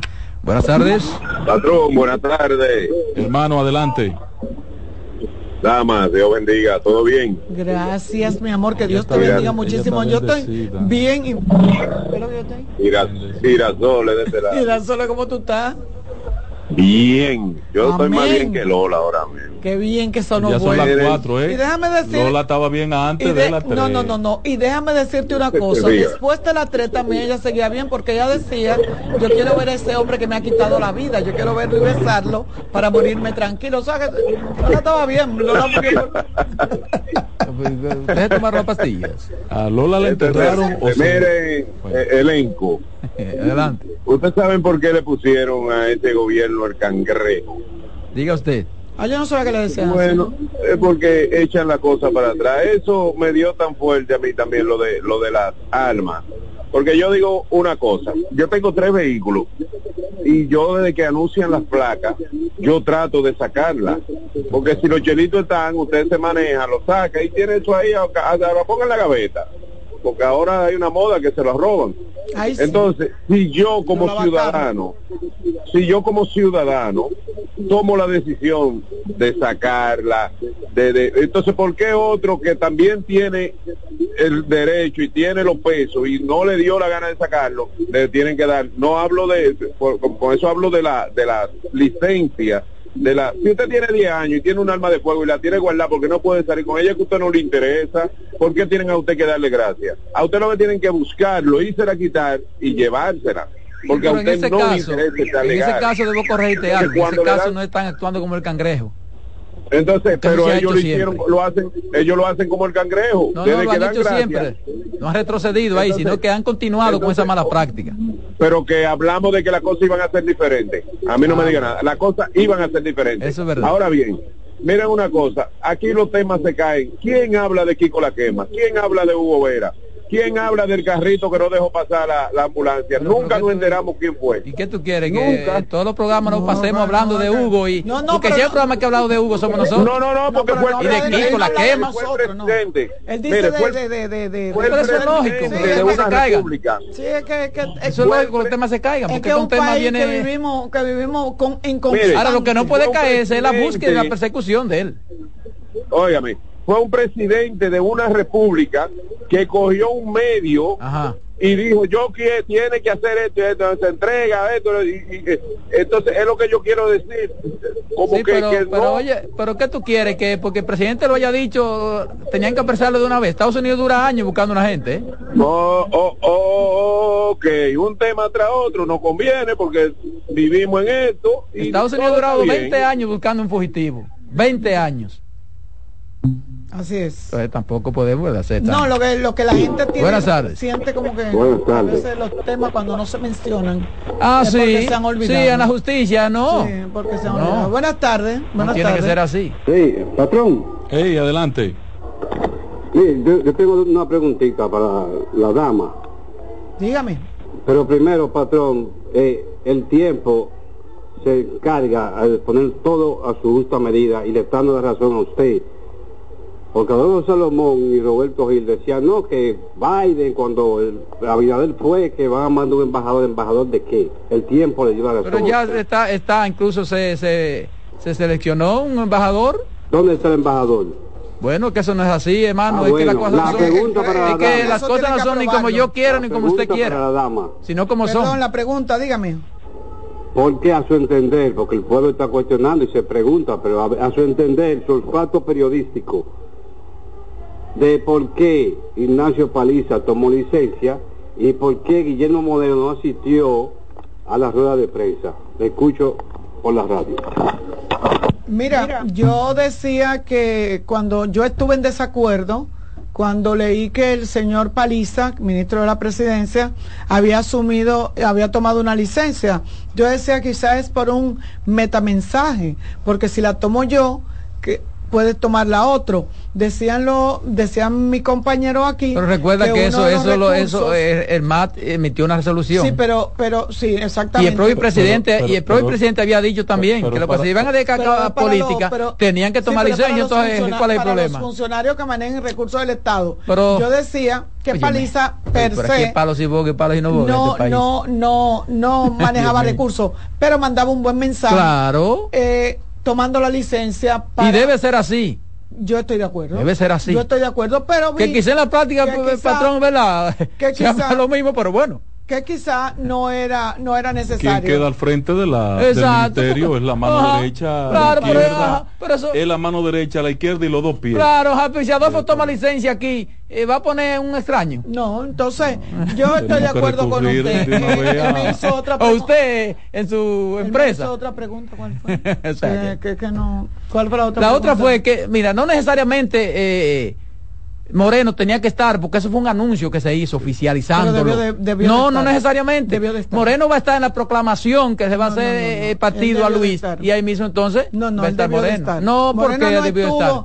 Él debió de estar. No, no necesariamente. estar. No. Es el domingo, lo de Alianza. Pero claro. Pero, pero, Ahí sí va a estar él. Pero, pero déjenme decirle que ese Que Guillermo. fue solamente un pero anuncio. Eso es, Pero a Moreno que vaya acumulando el bengué. ese, ese es Guillermo Moreno.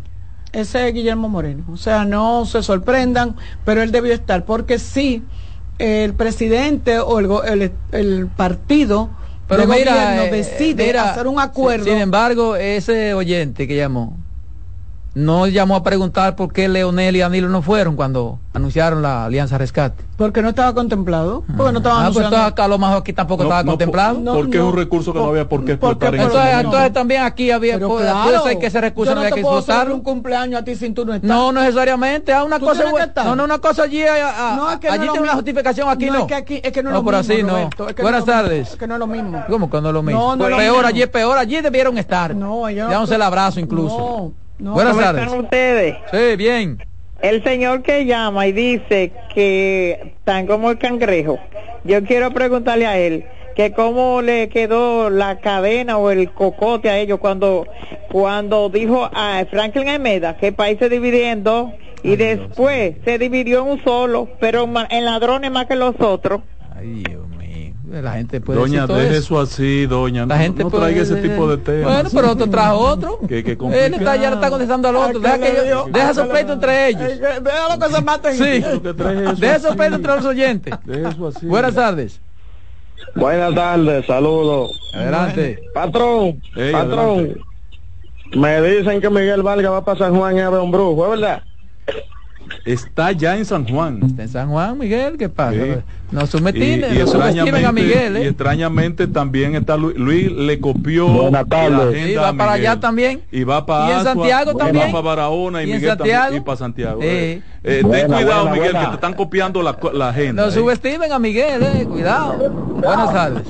Luis debe ser más respetuoso. Bendiciones para todos, en especial Yo. para la dama más No. bella de la radio. Tú lo sabes que sí, riega lo que Dios lo sabe. Uy, si te quieren, yo le doy el programa a ustedes. Sí, pues lo puede dejar, Roberto, una, una aclaración con relación a, creo que, que quiero tratar de entender a, a Carmen y a, Ángel en la parte que ellos dicen que no es lo mismo. Y te voy a decir lo que yo creo. Si Guillermo Moreno no estuvo en, la en el anuncio y luego está en alguna proclamación, da lo mismo. Pero en la otra, en el otro caso es lo mismo. Te voy a explicar por qué. Porque todavía hay gente que entiende que esa alianza no es de verdad, que hay, hay envidia, que son Exacto. enemigos, que no se habla. Pero entonces mira la idea. Tú en marzo 15 de marzo, principio de abril, anuncia un evento con ellos dos que se dan un abrazo que dice una cosa es la política y otra cosa es la amistad. Espere- El efecto, tú sí, Espere, espere al lunes, patrón, para que usted vea si la alianza es de verdad o de mentira. No es lo mismo. Bueno, pásenla bien. Gracias. No Espere fui, al no- lunes. no fui yo que dije que es rara. Buenas tardes. Buena, buena tarde. Adelante. positivo. Patrón, Ey, adelante. según escuché, el presidente le dio para atrás al proyecto de que, de que mandó para Ese es mi la tema. Ese Ah, es mi sí, sí, de una hoy. reunión con los Ese es mi te- apicultores. sí. Sí, pero el presidente, el, gobierno no ha dicho nada. Quien lo ha dicho es eh, Sí, José Luis parece- Polanco. parece que Dicen algunos, está bien, Dicen algunos que él lo hace por su buena fe. Buena fe, si ya tenido buena fe, no lo manda al Congreso. La presión que le metieron fue. Alguien iba a dar un palo ahí económico. Bueno, pero eso es importante. Eso es importante. Oye, es que, eh, oye, tenemos que a veces que ser como un poquito también más objetivo. Porque es que aquí es palo si boga y palo si no boga. Bueno, pero si el presidente entendió, pues el presidente se equivocan. Pero, ¿O no? Pero, pero no, Roberto, mira, mira qué es lo que pasa. Entonces, es más, ¿qué es lo es que- más de si ahí. se le pide, porque el, porque el No, no, presidente, es por ejemplo, no tiene por qué aceptar Es presión si no ahí quiere. es más de ahí porque es que, que- es que se trató de dar un palo.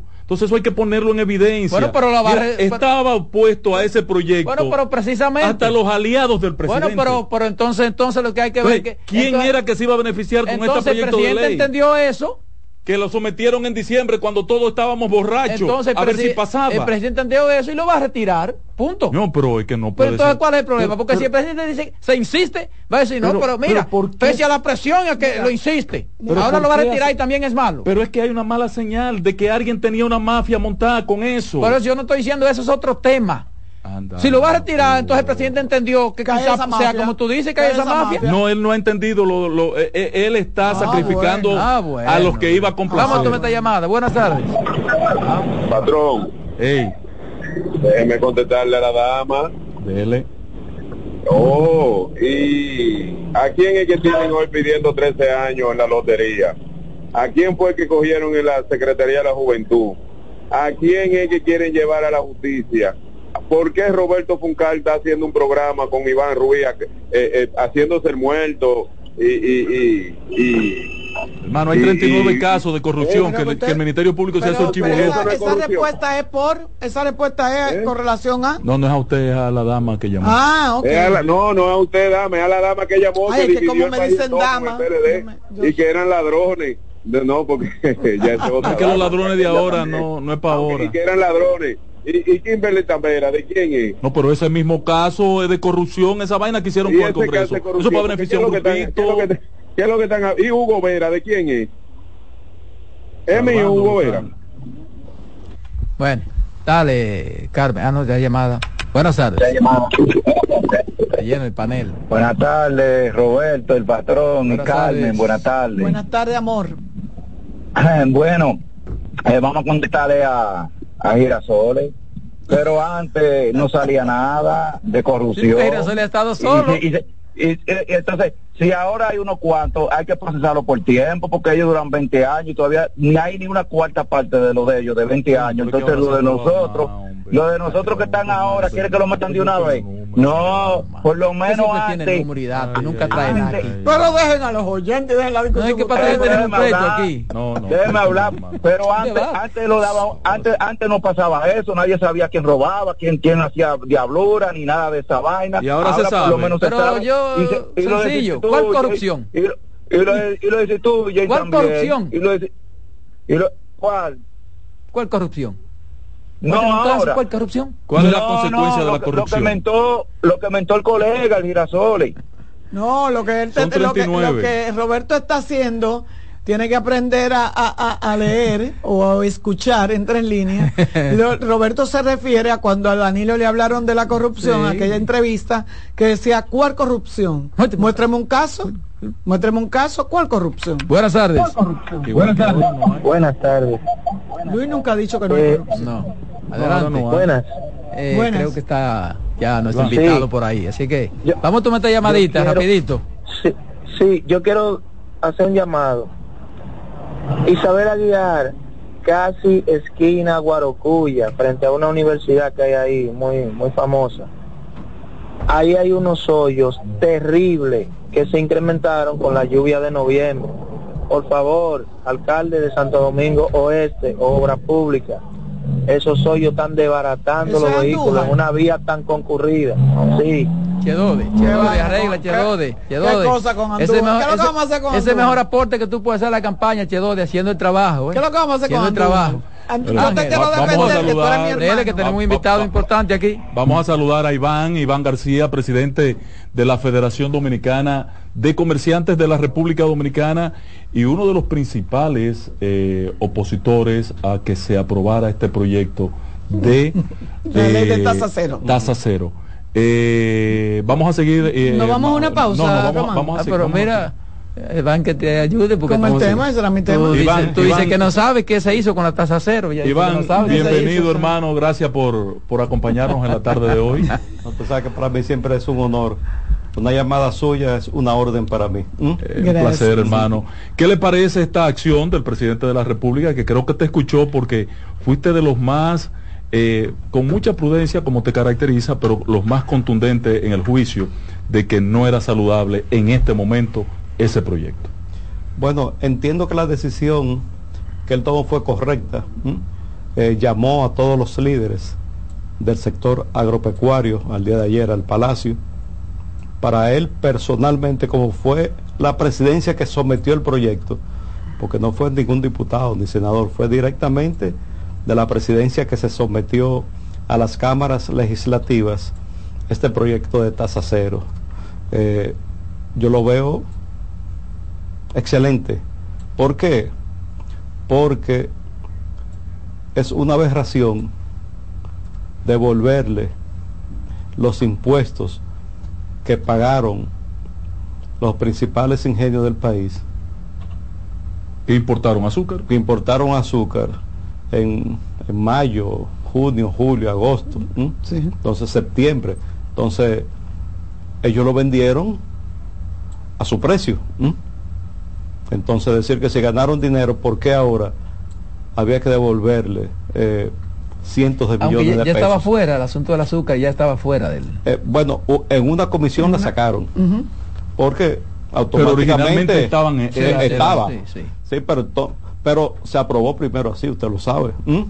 Y después entonces comenzamos nosotros, que eso no era posible, que no era posible, y lo sacaron. Entonces, señores, para una ley de emergencia de tasa cero, es cuando llega el momento de la emergencia. Claro. Por ejemplo, cuando el COVID estaba en sus buenas, con el alza de los fletes, nosotros fuimos que le solicitamos al presidente, presidente, mire, hay un grupo de artículos que tienen que entrar con tasa cero para, hacer, para que exista una compensación por el alza de los fletes. Porque la mayoría de las personas no saben que los impuestos que se pagan es costo, seguro y flete. Es decir, que En si función de esos tres elementos. de esos tres elementos. Entonces, si, si el flete eran 3 mil dólares y se puso a 20 mil, por los 17 mil dólares hay que pagar el ITEVI, el 18% Sí. y el 20% de arancel. Entonces, no era justo que el consumidor se castigara. Entonces, ahí nosotros aprobamos la tasa cero. En esta perdón, circunstancia, Perdón, Ángel, porque, deje- para que no se me vaya, porque ahí habla del consumidor. Un placer tenerlo por aquí, muchos años eh, entrevistando a Iván cuando yo era reportera. pero Iván está cada vez más joven y primo Eh, chulo ahora y todo. mirándolo, sí, yo lo que vi que entró ahí con unos tenis, una cosa, no, bien, o sea, Un para atrás que está dando, No se deja caer. para Está como Consuelo de Prader, Wow. que, que cumple años para Iván, atrás. Iván, eh, eh, yo cuando usted habla de, del consumidor, ¿de verdad se benefició el consumidor con esa ley de tasa cero? Porque yo me he quedado preguntando todos los días aquí qué fue lo que se trajo y quiénes se beneficiaron de ese de esa ley en ese momento. O sea, ¿quién compró la pechuga? ¿Quién compró la pata de pollo? ¿Qué, qué fue que lo que se hizo? Sí, pero no fueron solamente pechugas ni, ni pata de pollo. Estaban inclusive eh, pastas alimenticias y espaguetis. Le estoy diciendo porque nosotros importamos desde, desde Brasil. Eh, la pasta porque el precio aquí se Creo puso... que aceite también. aceite también. Eh, vegetal, grasa sí. vegetal. Sí, eran un grupo de artículos Un, un interesantes. sinnúmero de, de- de artículos. Claro, no tantísimo porque cuando se exonera de impuestos pone las diferentes partidas arancelarias en las diferentes presentaciones que vienen los productos. Eh, es decir que si aceite, bueno, aceite de, De un soya. galón, No de medio generalizado. galón, Medio sí, galón, sí, sí, exacto. Entonces, por eso se ven mucho, pero no son no es una cosa tampoco el otro mundo. Eh, usted puede estar segura que los precios que nosotros le transmitimos al consumidor fueron realmente con esa tasa cero. Fue, fue con esa tasa cero. Incluso mi preocupación principal cuando salió 67 productos. ¿Mm? sí, eh, items Exacto, sí, sí, sí, sí. sí, items diferentes. Inclusive, yo le dije, presidente, pero si eso se va para la Cámara Legislativa, y comienza el escarceo, van a durar seis meses discutiendo el proyecto y ya no va a tener ninguna razón de ser. No va a tener efectividad. Claro, entonces ahí nosotros hablamos con, con el director de aduana, que es un, un funcionario muy eficiente, y, y cuadramos para que se pudieran eh, traer eh, todos esos contingentes que liberaron del pago de impuestos. Usted puede estar segura que el consumidor se benefició porque nosotros vendimos más barato. En la actual circunstancia, Iván, que estamos ante una situación eh, eh, que ha generado el enfrentamiento israelí eh, Hamas y la situación en el estrecho de Suez, eh, se ha incrementado de nuevo el precio de los fletes, no en la misma proporción que cuando la pandemia, pero en la actualidad hay un nuevo incremento. ¿Cómo va a impactar o si ya está impactando eh, en los en la exportación que ustedes están realizando? Mire, nosotros pagamos los fletes desde Asia, que los barcos entran por el canal de Suez para pasar al Mediterráneo y de ahí pasan al Océano Atlántico. Entonces, eh, pagamos entre octubre y diciembre 2.800 dólares por cada contenedor de 40 pies IQ. Entonces, pero ahora en la primera semana de enero, porque normalmente para los que hacemos negocios permanentemente, uno negocia una tarifa por tres meses. Y la sorpresa fue que en la primera semana de enero, entonces ya no eran 2.800, sino 3.900 en la ruta más larga, que son las casas de transbordo, y 4.300 para el barco que llega toda la semana, pero que dura eh, 40 días. Entonces, las otras rutas duran más de 45 días. Entonces, hablar de 2.800 a 4.300 son 1.500 dólares. Además, también, cuando pasan por el canal de Panamá, cuando vienen por el Pacífico, Hay otro retraso allí. Hay un problema por, por la sequía. Por la Solamente sequía. está pasando el 75% de los barcos Sí. que pasaban normales. Sí. Pero ¿qué hizo la autoridad del canal? Bueno, pues vamos a compensarlo. Entonces, Ya eso tiene le suma al- 400 dólares tenemos que pagar por cada contenedor para poder pasar por el canal de Panamá, para que lleguen más rápido Más la rápido los mercancía. productos. Entonces, Entonces, eh, eso se está reflejando ya o se va a reflejar directamente en los precios de los insumos al consumidor. Definitivamente, porque, oigan, 1.500 dólares, 1.700 dólares, recuérdense la formulita, el 18 a esa diferencia más el 20. El 20, entonces 38%. Si usted pone 40, eh, estamos hablando de una cantidad interesante por cada contenedor y aquí entran miles de contenedores. Lo que nosotros esperamos es que se le busque una solución, porque inclusive en, en la madrugada de, del canal de Suez se incrementaron los ataques de los hutíes porque los norteamericanos borban- eh, Bombardearon ayer. 67 posiciones Sí. de ellos. Y entonces allá lo que hay ahora mismo son lluvias de misiles. Pero Mm. cuando usted habla de solución, ¿de parte de quién? Bueno, del gobierno. No, ¿Y, y allá- qué, y qué pudiera no. hacerse para esa solución? Bueno, es que nosotros aquí no podemos resolver nada. Por eso ¿Mm? le pregunto. ¿Entiende? Eh, ahora, allá definitivamente va a ser una solución militar y por eso están los norteamericanos eh, allá. Si se complica, pero los barcos ahora tienen que dar una vuelta de 3.500 millas náuticas, eh, lo cual incide. Ahora, si eso se recrudece y permanece, ahí nosotros sí hablaríamos ¿m? para que en la aduana, que fue una posición que nosotros insistimos tanto cuando la pandemia, que nos cobraran los impuestos en base al flete anterior, para que la aduana no cobrara tanto dinero para nosotros poder mantener Sí, porque la fue ficticio, eh, el aumento que anunciaba aduana de recaudación fue ficticio porque había un aumento en el flete. Entonces, en la práctica, lo lógico, lo que más sentido tiene no es eliminar el, el pago del impuesto en aduana, sino cobrarlo en función del, del valor del precio anterior. normal. Sí, Pero- pero, con relación al asunto este de, de- de- de los fletes, el problema es que mañana puede haber una solución, pero ya hay fletes que se compraron caro. Claro. Y entonces Claro. eso aquí dura un tiempo para entonces... No, tres meses. Pero- estamos hablando pero- cosas reales. Sí. Y hay una cosa, los precios mucho, que ¿eh? estamos hablando, En medio de esta coyuntura. sí, los precios que nosotros estamos hablando, señores, no son para una gente que trae un solo contenedor, el que trae un solo contenedor. Está quebrado. Sí, sí. No, cinco mil y No, pico de no dólares. puede ni Cinco siquiera mil quinientos dólares. Estamos hablando que nosotros eh, negociamos, pero es para un mínimo de mínimo de 10 contenedores mensuales. Es decir, que un cliente es fijo y bueno, uno firma contrato con ellos. Pero una pregunta. Eh, hay un alza en los fletes. Entonces, ¿no beneficiaría esa tasa cero para esos productos que traen ustedes?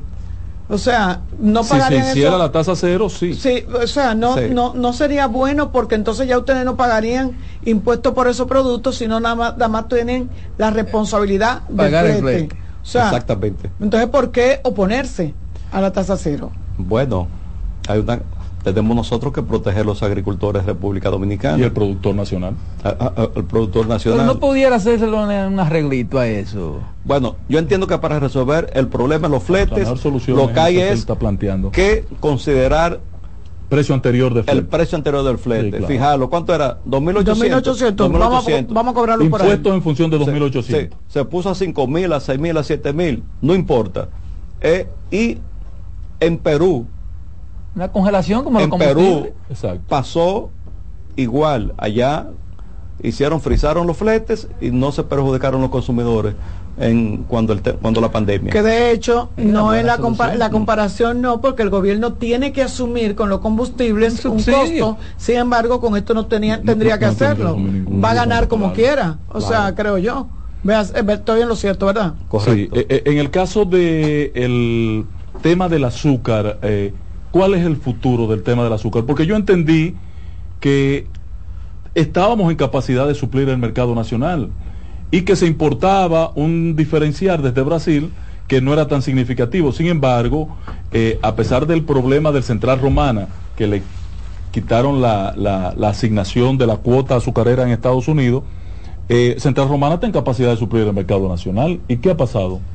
Oiga, tradicionalmente en azúcar refina, Central Romana siempre ha suministrado toda azúcar refina que se consume en el país. Tradicionalmente.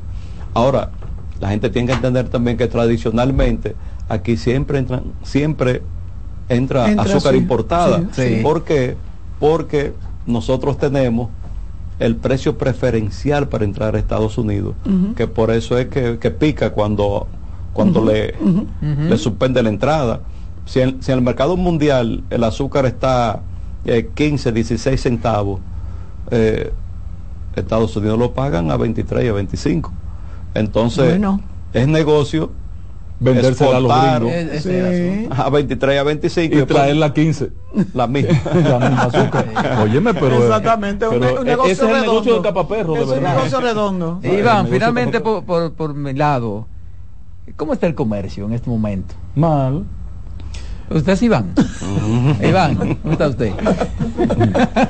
Bueno, eh, nosotros terminamos terminamos el, el, el- el 2023 eh, con un incremento en, en las operaciones comerciales. Terminamos el 2023 con un incremento de operaciones comerciales y en el número de empleados registrados en la TCS. Ahora, Mm. Usted sabe que estamos en la resaca de enero.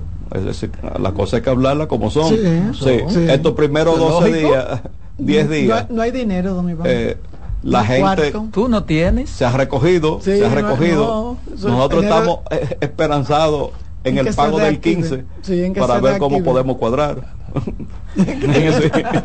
Impactado, eh, pe- pero no resolvió, no amortiguó la situación, la apertura con el comercio de Haití, porque yo sentí que en principio la gran afectación del año pasado estaba vinculada a la crisis de la comercialización con Haití.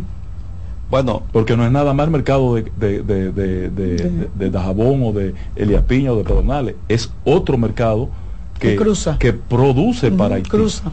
bueno, lo primero que está es el mercado formal, eh, que se portaron 500 millones de dólares. Entonces, esa, ese que se registra es el que pasa pagando impuestos en Haití. ¿m? Y quitándole el ITEVIS después que pasan la aduana de República Dominicana. Que ahí se Sí, transfieren que se transfieren. 500 millones de dólares. Sí, eso es, Eso es lo formal. lo formal. Ahora, el mercado informal... eh, Es mucho 1.500. mayor, es mucho eh, mayor. eh, eh, Es mucho mayor. Imagínense, eh, en Dajabón, por ejemplo, se pueden vender alrededor de mil, mil quinientos millones de pesos mensuales. Entonces, Sí. cuando son 18 mil millones, estamos hablando ya de, De una cantidad de 300 millones de dólares solamente por Dajabón. Sí. Entonces, Y- y- y- ese mercado informal, informal, eh, es superior al mercado formal en los últimos 3, 4 años. pero no representa mucho beneficio para el gobierno. Sí, porque aquí pagan impuestos. Eh, ¿no? pero pagan impuestos los, em- los, los comerciantes. Los comerciantes pagan los impuestos por los productos que Y- llevan y- hacia y lo- y Dajabón. pero por lo que produce, pero por lo que venden allá, no, No, pagan por- ningún por eso impuesto. es informal. Es informal, Sí, o sea, es informal en ese sentido, sí. pero si usted dice, bueno, pasaron 1.500 millones, de los 1.500 millones, 500 millones fueron de productos del agro, pero los otros 1.000 millones se pagó el 18% del ITV, que son 180 millones. Sí, claro. ¿Y su Mm. perspectiva con relación a la economía y el asunto este Del del dólar? 2024. Y el asunto del dólar, que habla un poquito de eso. que tenemos, sí.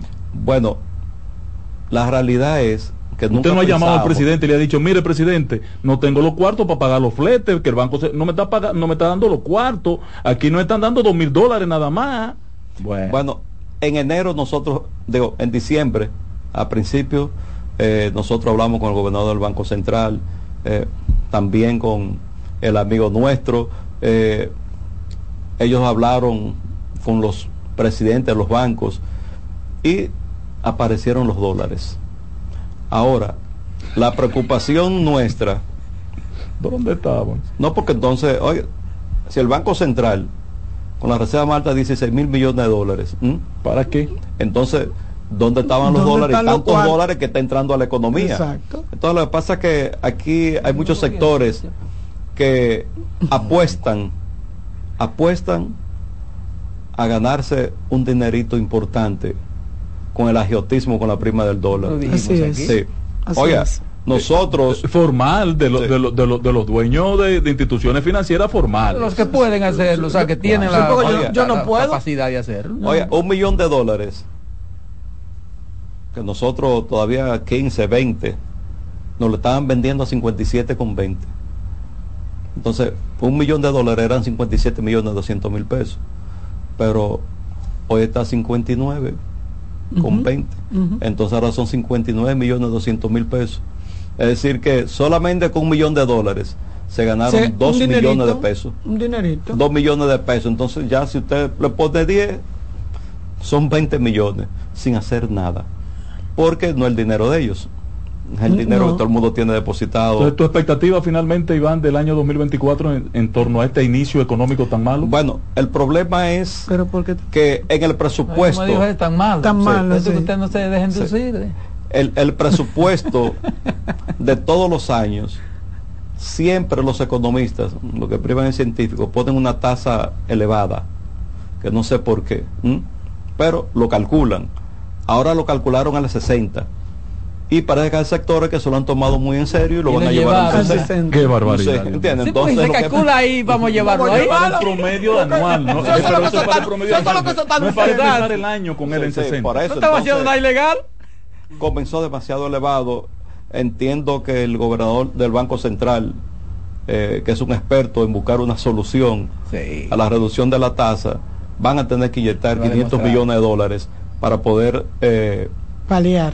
Resolver la situación. Y también un punto importante es que se continúen prestándole dinero a las MIPIMES A a tasas pequeños. preferenciales. Eh, esperamos que para buscar una solución rápida, que vuelvan y, y manden, aunque sea eh, 30, 40 mil millones de pesos sí, del, encaje, Del encaje. al 9% Sí. a 4 o 5 años, Sí. que esto nos traería un gran alivio a nosotros al 9% Sí. a 4 o 5 años, Sí. que esto nos traería un gran alivio a nosotros como sector comercio, eh, porque imagínense, los préstamos Ya normales están al está- 16%. Albizu lo está escuchando Entonces, el Banco de Reservas eh, siempre ha hecho una buena labor junto con nosotros, con la Federación Dominicana de Comerciantes, para colocar el dinero a, Para el cambio de la tasa de las MIPIMES. Claro, entonces esperamos que haya un nuevo impulso. Y lo más importante, Ángel, usted que está en ese sector, es que hay que dinamizar La el construcción. sector construcción. En el suelo. Crecimiento negativo y crecimiento cero. Entonces, la construcción es uno de los sectores se analizó el más, presupuesto ahora. más dinámicos de la economía de la República Dominicana. Imagínense, En la federación eh, tenemos registrados 5.206 ferreterías en el país. 5.206 ferreterías. Que están vendiendo tornillos. ¿Entiendes? Entonces, cuando el crecimiento es cero, entonces, ¿qué pasa con los comerciantes de ferretería? Así es. Así es. Bueno, Iván, gracias hermano. Gran placer, gracias. patrón. De Como verdad. usted se aprende definitivamente. No, siempre un placer, siempre un placer, de verdad lo que bueno que no. Este lo bueno que no se llevó de Este patrón. espacio es suyo, hermano. Para Muchas gracias. Dale, Román. En breve seguimos con la expresión de la tarde. Estás en sintonía con CDN Radio. 92.5 FM para el Gran Santo Domingo, zona sur y este. Y 89.9 FM para Punta Cana. Para Santiago y toda la zona norte en la 89.7 FM. CDN Radio. La información a tu alcance. Enterados, un espacio que analiza los hechos nacionales e internacionales y te ofrece todas las informaciones de forma precisa y objetiva. Enterados, comentarios, análisis y orientación. Con los periodistas Albanelli Familia y Wilkin Amador. Todos los sábados de 7 a 9 de la mañana por CDN Radio. Contacto directo con la expresión de la tarde. Llama al 809-683-8790. 809-683-8791. Y desde el interior sin cargos, 1-809-200-7777.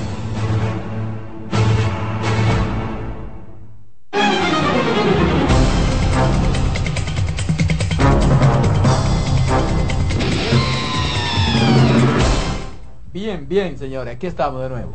Está en el aire, hay problema aquí. Vamos a tomar este entonces. ¿Este se escucha? Bien, bien, estamos en el aire, estamos en el aire. Ya llegó, llegó. Estuve en vivo, señores. 4.41 de la tarde, ya tenemos al experto en migración, la sección de, de, de migración, Fernando Almanzar. Buenas tardes. Hola, muy buenas tardes, Roberto. Ángel, Mi querido Carmen, Fernando. equipo. Eh, Hola, Carmen. Un abrazo. Pero 2024. Igual para ti, mi amor, muchos viajes y que me incluya, por Aquí favor. estamos eh, de regreso en, en este año, ¿verdad? 2024. A ver todas las cosas positivas que nos traen. Sabemos. Que A mí me ha ido muy bien en el inicio. de nosotros los seres humanos, pero ayuda bastante ese invento para uno hacer un reset mental y reiniciar algunas cosas de nuevo. Mira, es, yo, yo nunca, yo nunca me hago planes, pero de verdad que el 2024 lo dije aquí. A mí no sé si es el número, si es porque son números pares que a mí me encantan, pero me yo siento que el que ha sido un año como muy liviano, como que comenzó liviano. ¿Será que yo comencé con el vértigo el año pasado? Y este y este tengo salud por lo menos. Me- esperamos así más este año, ¿verdad? Que dicen que los años bisiestos regularmente son años buenos. Esperemos que efectivamente sea así. Bueno, aquí, aquí, aquí anda Roberto Gil mostrando la cartera, uno sin un peso Ay, y él, él queriendo prestar. que, que di, que di un palito hoy. Eh, ¿Sabes que la esposa mía eh, consiguió el bendito Ah, la 14? Ah, El 14. y te lo llevaste. Entonces ya, ya, ya me dijo que, ¿tú me entiendes? Tranquilo, uop. Sí, en la están eh, bastante contentos el personal de la UAS, porque tengo varias personas también que trabajan ahí. Na, la pregunta me la dime, ¿te depositaron? Llovió. Así Fernando. ¿cómo está migración este año? Dime cómo está Eh, ¿Cómo está la embajada americana? ¿Cómo están avanzando esos pues los consulados y embajada, la verdad, todo mejorando, eh, volviendo ya, se supone que este año vamos a volver a la normalidad casi en todos los consulados y embajadas.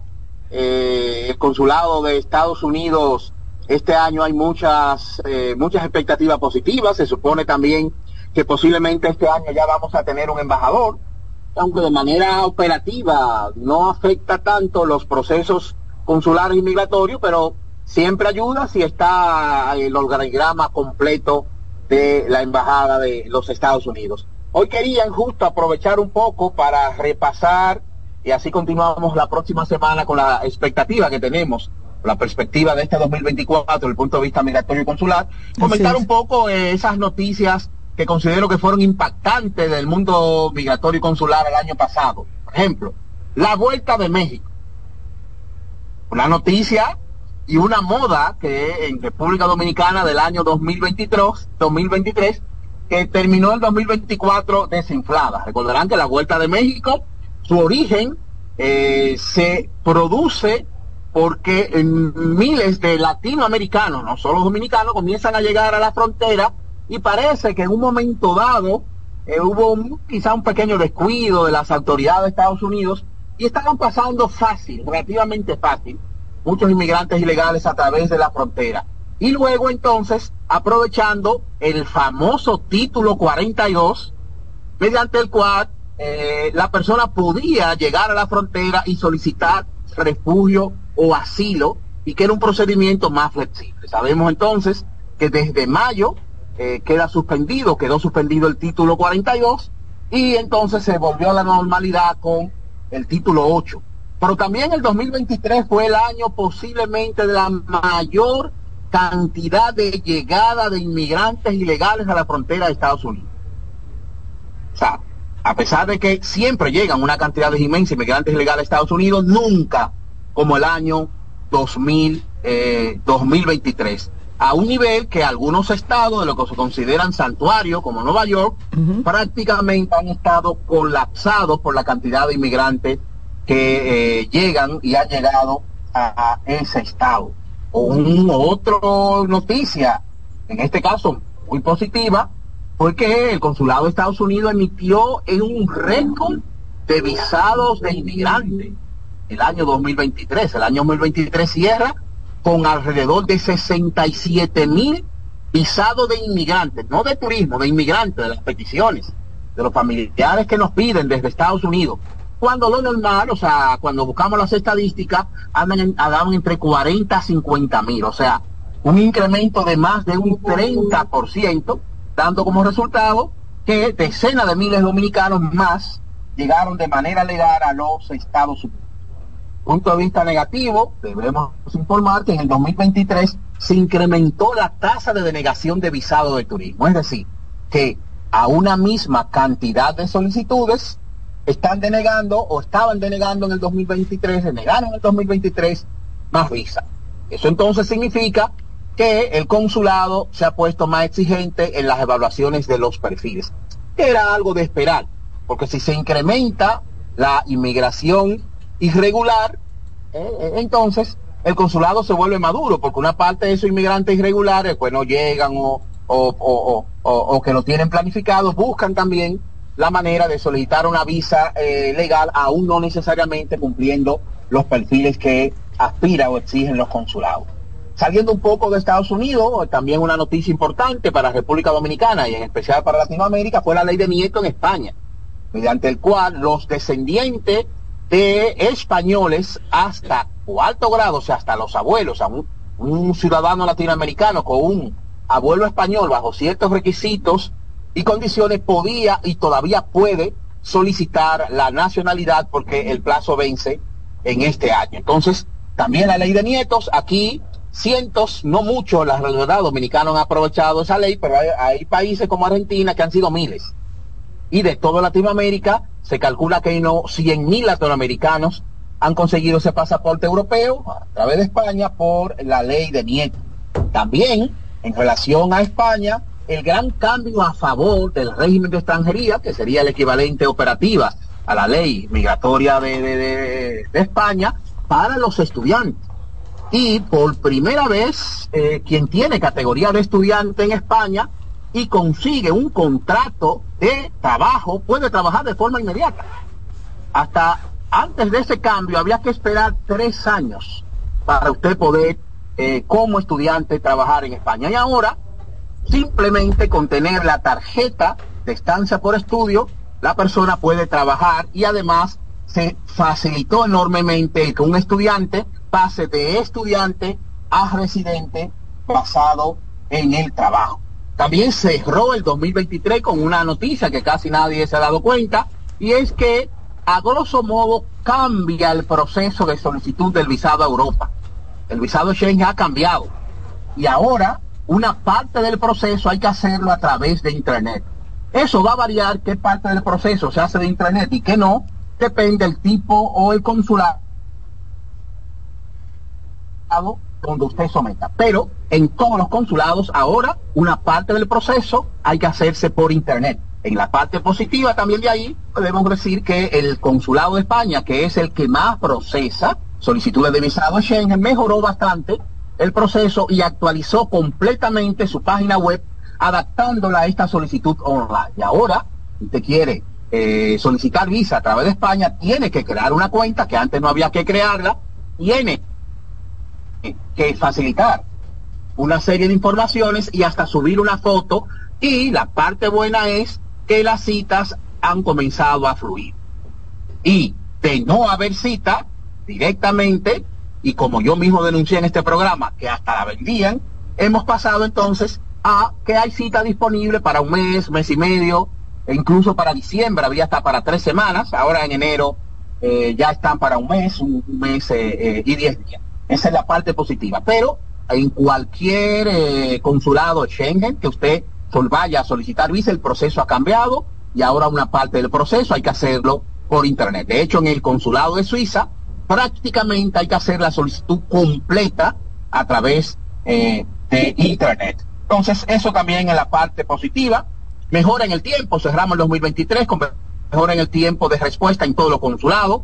En Estados Unidos, poco a poco, las citas normales que sin cambiada van bajando y pasamos de a inicio 2023 de un año a año y medio de espera a uno cinco a siete meses. Por lo tanto, si seguimos ese ritmo, pues volveremos a la normalidad que era una media de dos meses y medio a cuatro meses antes del COVID. O sea, era la normalidad de espera eh, para una cita eh, en Estados Unidos para visa. Y eh, ya para cerrar, en el contexto hubo también una ligera mejora del poder del pasaporte dominicano en acceso al mundo y hemos incrementado unos cuantos países que antes no pedían visas formales y que ahora o podemos entrar sin visa o en su defecto podemos entrar con un proceso de visado eh, abreviado. Entonces, en la parte positiva, no obstante de esa mejora global en la posición, seguimos todavía siendo el peor tercer pasaporte latinoamericano. Solamente nos supera Cuba y Haití. Cuba y Haití. Pero yo creo que seguiremos mejorando y vamos a salir de ese deshonroso tercer lugar como el peor pasaporte de Latinoamérica.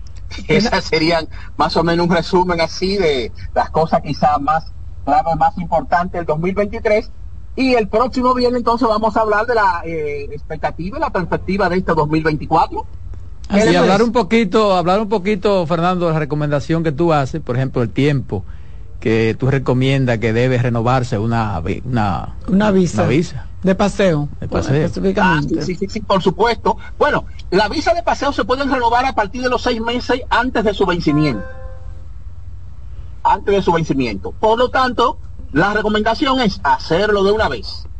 O sea, desde que usted tiene seis meses, aprovechar la sección de entrevista que en principio tiene y proceder de una vez con esa renovación. Para que eh, cinco meses antes de que venza la otra ya usted tenga en principio la nueva. Perfecto. Muchísimas gracias, Fernando. Gracias, Fernando. Un placer saber de ti. nos vemos y nos escuchamos la próxima semana. Buen fin de semana, hermano. Así es. Carmen, estos minutitos que nos quedan, ¿tiene alguna información importante ahí? tenía eh, el interés de, tocar un tema, lo voy a hacer ya el lunes, pero para que la gente se quede con un buen sabor en la boca, el Ministerio de Trabajo eh, está trabajando un plan piloto hace ya algunos meses y parece que esto se va a cumplir para reducir las horas laborales en la semana. O sea, que de cinco días que se trabaja eh, normalmente, de 44 horas se van a reducir a 40 y la gente va a poder tener un día libre. O sea, se va a trabajar cuatro, muchas empresas lo hacen, le dan a su empleado o el viernes para que puedan tener un fin de semana largo. Esa empresa que para que tú puedas tener cómo hacer diligencia que no te permiten ciertos permisos que son muy restrictivas, recordándole que el Ministerio de Trabajo lo que hace es que regula el empresariado. Y, yo imagino que ahí va a regular, por ejemplo, cuando caiga un día que lo pasen al lunes, si dan viernes, sábado y domingo. Será un fin de semana largo. Entonces, un fin de semana no sé cómo lo harían esa parte. Sí, sería un fin de semana cuatro días entonces. Larguísimo. Me imagino que eso debe estar contemplado. Así es, pero de verdad que se está trabajando en eso hace mucho tiempo por la productividad. Y mucha gente dirán, pero ¿cuál es la productividad? Y sí, cuando usted tiene un día libre de la semana para poder hacer gestiones. Se busca también eliminar un poco el estrés. Se elimina mucho el estrés. Ya hay países y incluso empresas aquí que, lo, están, Claro que sí, que lo establecen. Hay muchas formas. Señores, terminamos por esta semana. Pero el fin de semana. La voz del fanático. Hasta el lunes, si Dios quiere.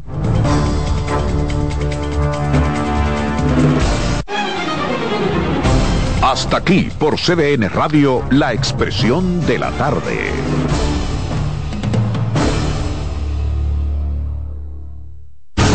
Escuchas CDN Radio, 92.5 Santo Domingo Sur y Este, 89.9 Punta Cana y 89.7 toda la región norte. En CDN Radio, un breve informativo. En un esfuerzo por mejorar las condiciones laborales y promover un equilibrio entre la vida profesional y personal, el Ministerio de Trabajo está dando un paso audaz hacia la implementación de una semana laboral reducida. El próximo lunes, el ministro de Trabajo, Luis Miguel de Camps, presentará un plan piloto que busca establecer las bases para la reducción de la semana laboral en el país. En otro orden, productores de arroz de la zona fronteriza de Dajabón expresan su preocupación ante la difícil situación que vienen enfrentando con el trasiego masivo de ilegales haitianos hacia el territorio dominicano, los cuales causan daños al cultivo de arroz y a la verja fronteriza en Dajabón. Amplíe estas y otras informaciones en nuestra página web www.cdn.com.do. CDN Radio. Información a tu alcance. ¿Pensando cómo salir de la rutina? No piense más. Nuevas experiencias le esperan en Marien Puerto Plata. Un hotel todo incluido, rodeado de hermosa playa y vistas inolvidables. Reserve una escapada para toda la familia y disfruten de unas vacaciones inolvidables. Conozca más en marienhotels.com. Lo nuestro. Somos una mezcla de colores rojo, azul y blanco, indio, blanco y negro. Y cuando me preguntan que de dónde vengo, me sale el orgullo y digo, soy dominicano hasta la taza. ¿Qué significa ser dominicano? Hermano humano siempre da la mano. Que nos una más que el orgullo que llevamos.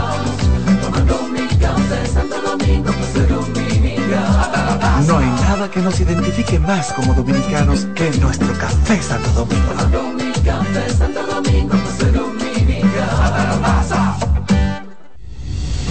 Son 30 años asegurando el futuro de nuestros socios. 30 años apoyando a pequeños y medianos empresarios a convertirse en empresarios de éxito. 30 años aportando y ayudando a dinamizar una economía creciente, apoyando y fortaleciendo a los principales gremios empresariales que hacen vida en nuestra empresa cooperativa. Porque en Cooperativa Empresarial somos el motor que ayuda a impulsar la economía nacional contigo y para ti. 30 años de hacerte la vida fácil para alcanzar tus sueños. Cooperativa Empresarial, 30 años siendo tu futuro seguro. Oye, es que siempre me han gustado las gorditas. Son más sabrosas y tienen mamacita para morder. Y ese quesito quemadito en el borde, increíble.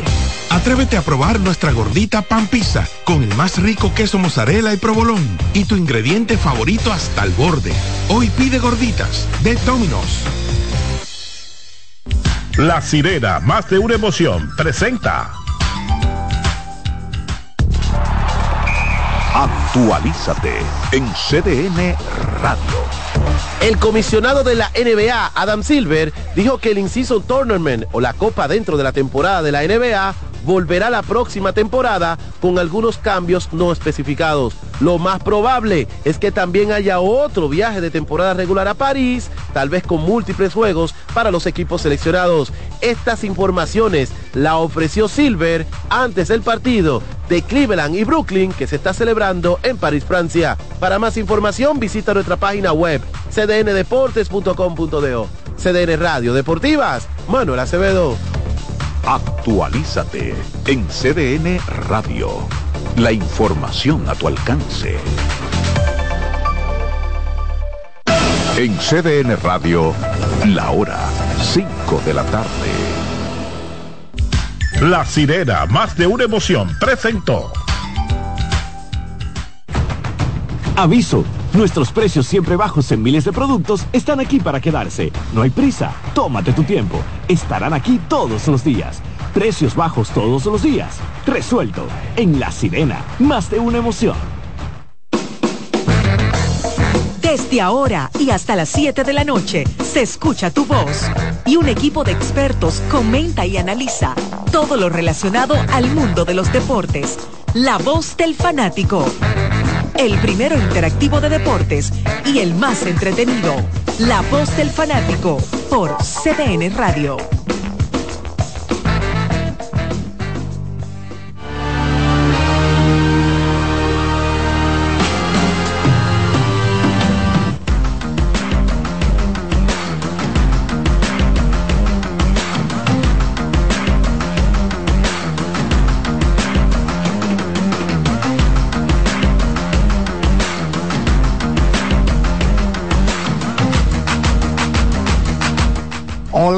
Hola, República Dominicana. Ya arrancamos con la voz del fanático directamente desde la cabina Master de CDN Radio. Pero estamos simultáneamente también a través de CDN Deportes Televisión. Este colega Alex Luna, también Marco Sánchez con su gorra de los Bravos de Atlanta, ya que acaba de ser designado en una función ejecutiva el colega Sánchez. Bueno, me dice que este es su último programa, que se va a vivir a Atlanta, porque quiere patear los filetes ya a partir... Estos lentes los regalan en, los colmados. Sí, los regalan, Carlos. No, pero está bueno. Está bueno, sí. Para la futura China. ¿Qué te crees, Luna? Parece, parece un señor. Parece un estudiante en términos de, de filosofía. Nosotros queremos darle las gracias a Dios Todopoderoso que permite que estemos con ustedes como cada tarde. Hoy viernes vamos a tener concursos con las gorras cortesía de la importadora Casa Marisol, donde el colega Marco Sánchez pues siempre nos mantiene en contacto con los muchachos por allá. Saludamos aquí al don colega don José Luis Martínez. Muy elegante, por cierto. Está muy elegante. Hoy, hoy- hoy es viernes. Después que termine el juego, me imagino que habrá ahí rumba. Rumba. Ya que irá al Parque Quisqueya esta noche en el partido Estrellas Orientales Leones del Escogido. Y entonces también agradecemos a Kianci Montero y a don Román Jerez. Creo que Jerez está aquí desde las 12 del mediodía, ¿verdad, Román? Hasta las 12 de la medianoche. Sí, porque a veces lo mencionan en el programa del, de- del el plato del día y que, que trae unos chivos quizás, una cuestión de esa. Ah, Por aquí está Gabriel Santiago también. Vamos a saludar a don Alex Luna de inmediato para que nos ponga al día después de un día de descanso con motivo de que hay que parar porque bueno Luna entonces a partir de ahora ya no tenemos más descanso Bueno, Charlie, saludos. Sí, el lunes tenemos lunes descanso. vamos a parar otra vez el lunes pero qué hacer Si es que se llega el lunes. Bueno, si se llega el lunes, pero Sí, claro. creo que por el enfrentamiento de mañana de Tigres y Estrellas, hay posibilidades de que se juegue, de que se llegue el descanso. el- el- no, hay posibilidades de que se juegue después del descanso. Porque si ellos, por ejemplo, eh, dividen hoy, uno de los dos mañana tiene que perder. Entonces eso va a acercar a uno que está atrás, que está detrás, que es si ganan los dos esta noche o pierden los dos siguen empatados Exacto, pero lo que quiero decir, si hoy dividen, aunque no juegan entre sí, y mañana, como se enfrentan, va a perder uno de los dos, el que pierda hoy y mañana se va a acercar, va a dar un paso hacia atrás en relación a los Leones del. Exactamente. O se va a quedar estático. y el que gane eso se quedaría prácticamente ya pasaría. Ya estaría prácticamente seguro de, por lo menos asegurando un empate en la final. Hoy hay dos enfrentamientos a las 7 de la noche allá en el estadio eh, Julián Javier de San Francisco de Maco- de Macorís, los Tigres del Licey visitando a los Gigantes del Cibao, Brooks Hall el derecho contra Nate Antón. Y a las 7 y 15 los Leones del Escogido recibiendo a las Estrellas Orientales. Eh, los Leones todavía no tienen el lanzador anunciado y las Estrellas tienen al derecho cubano Jorge Martínez. Por cierto, el escogido anunció eh, un lanzador para reforzar el bullpen llamado Juan Gámez, que es un pitcher de 29 años que viene de lanzar en la Liga Mexicana del Pacífico con los Cañeros de los Mochis. Tuvo 2 y 1 y 0.90 pasión. Eh, es un, vamos a decir, nativo de en un Estados Unidos, un estadounidense, a pesar de que tiene un, apellido eh, latino. Eh, 18 innings.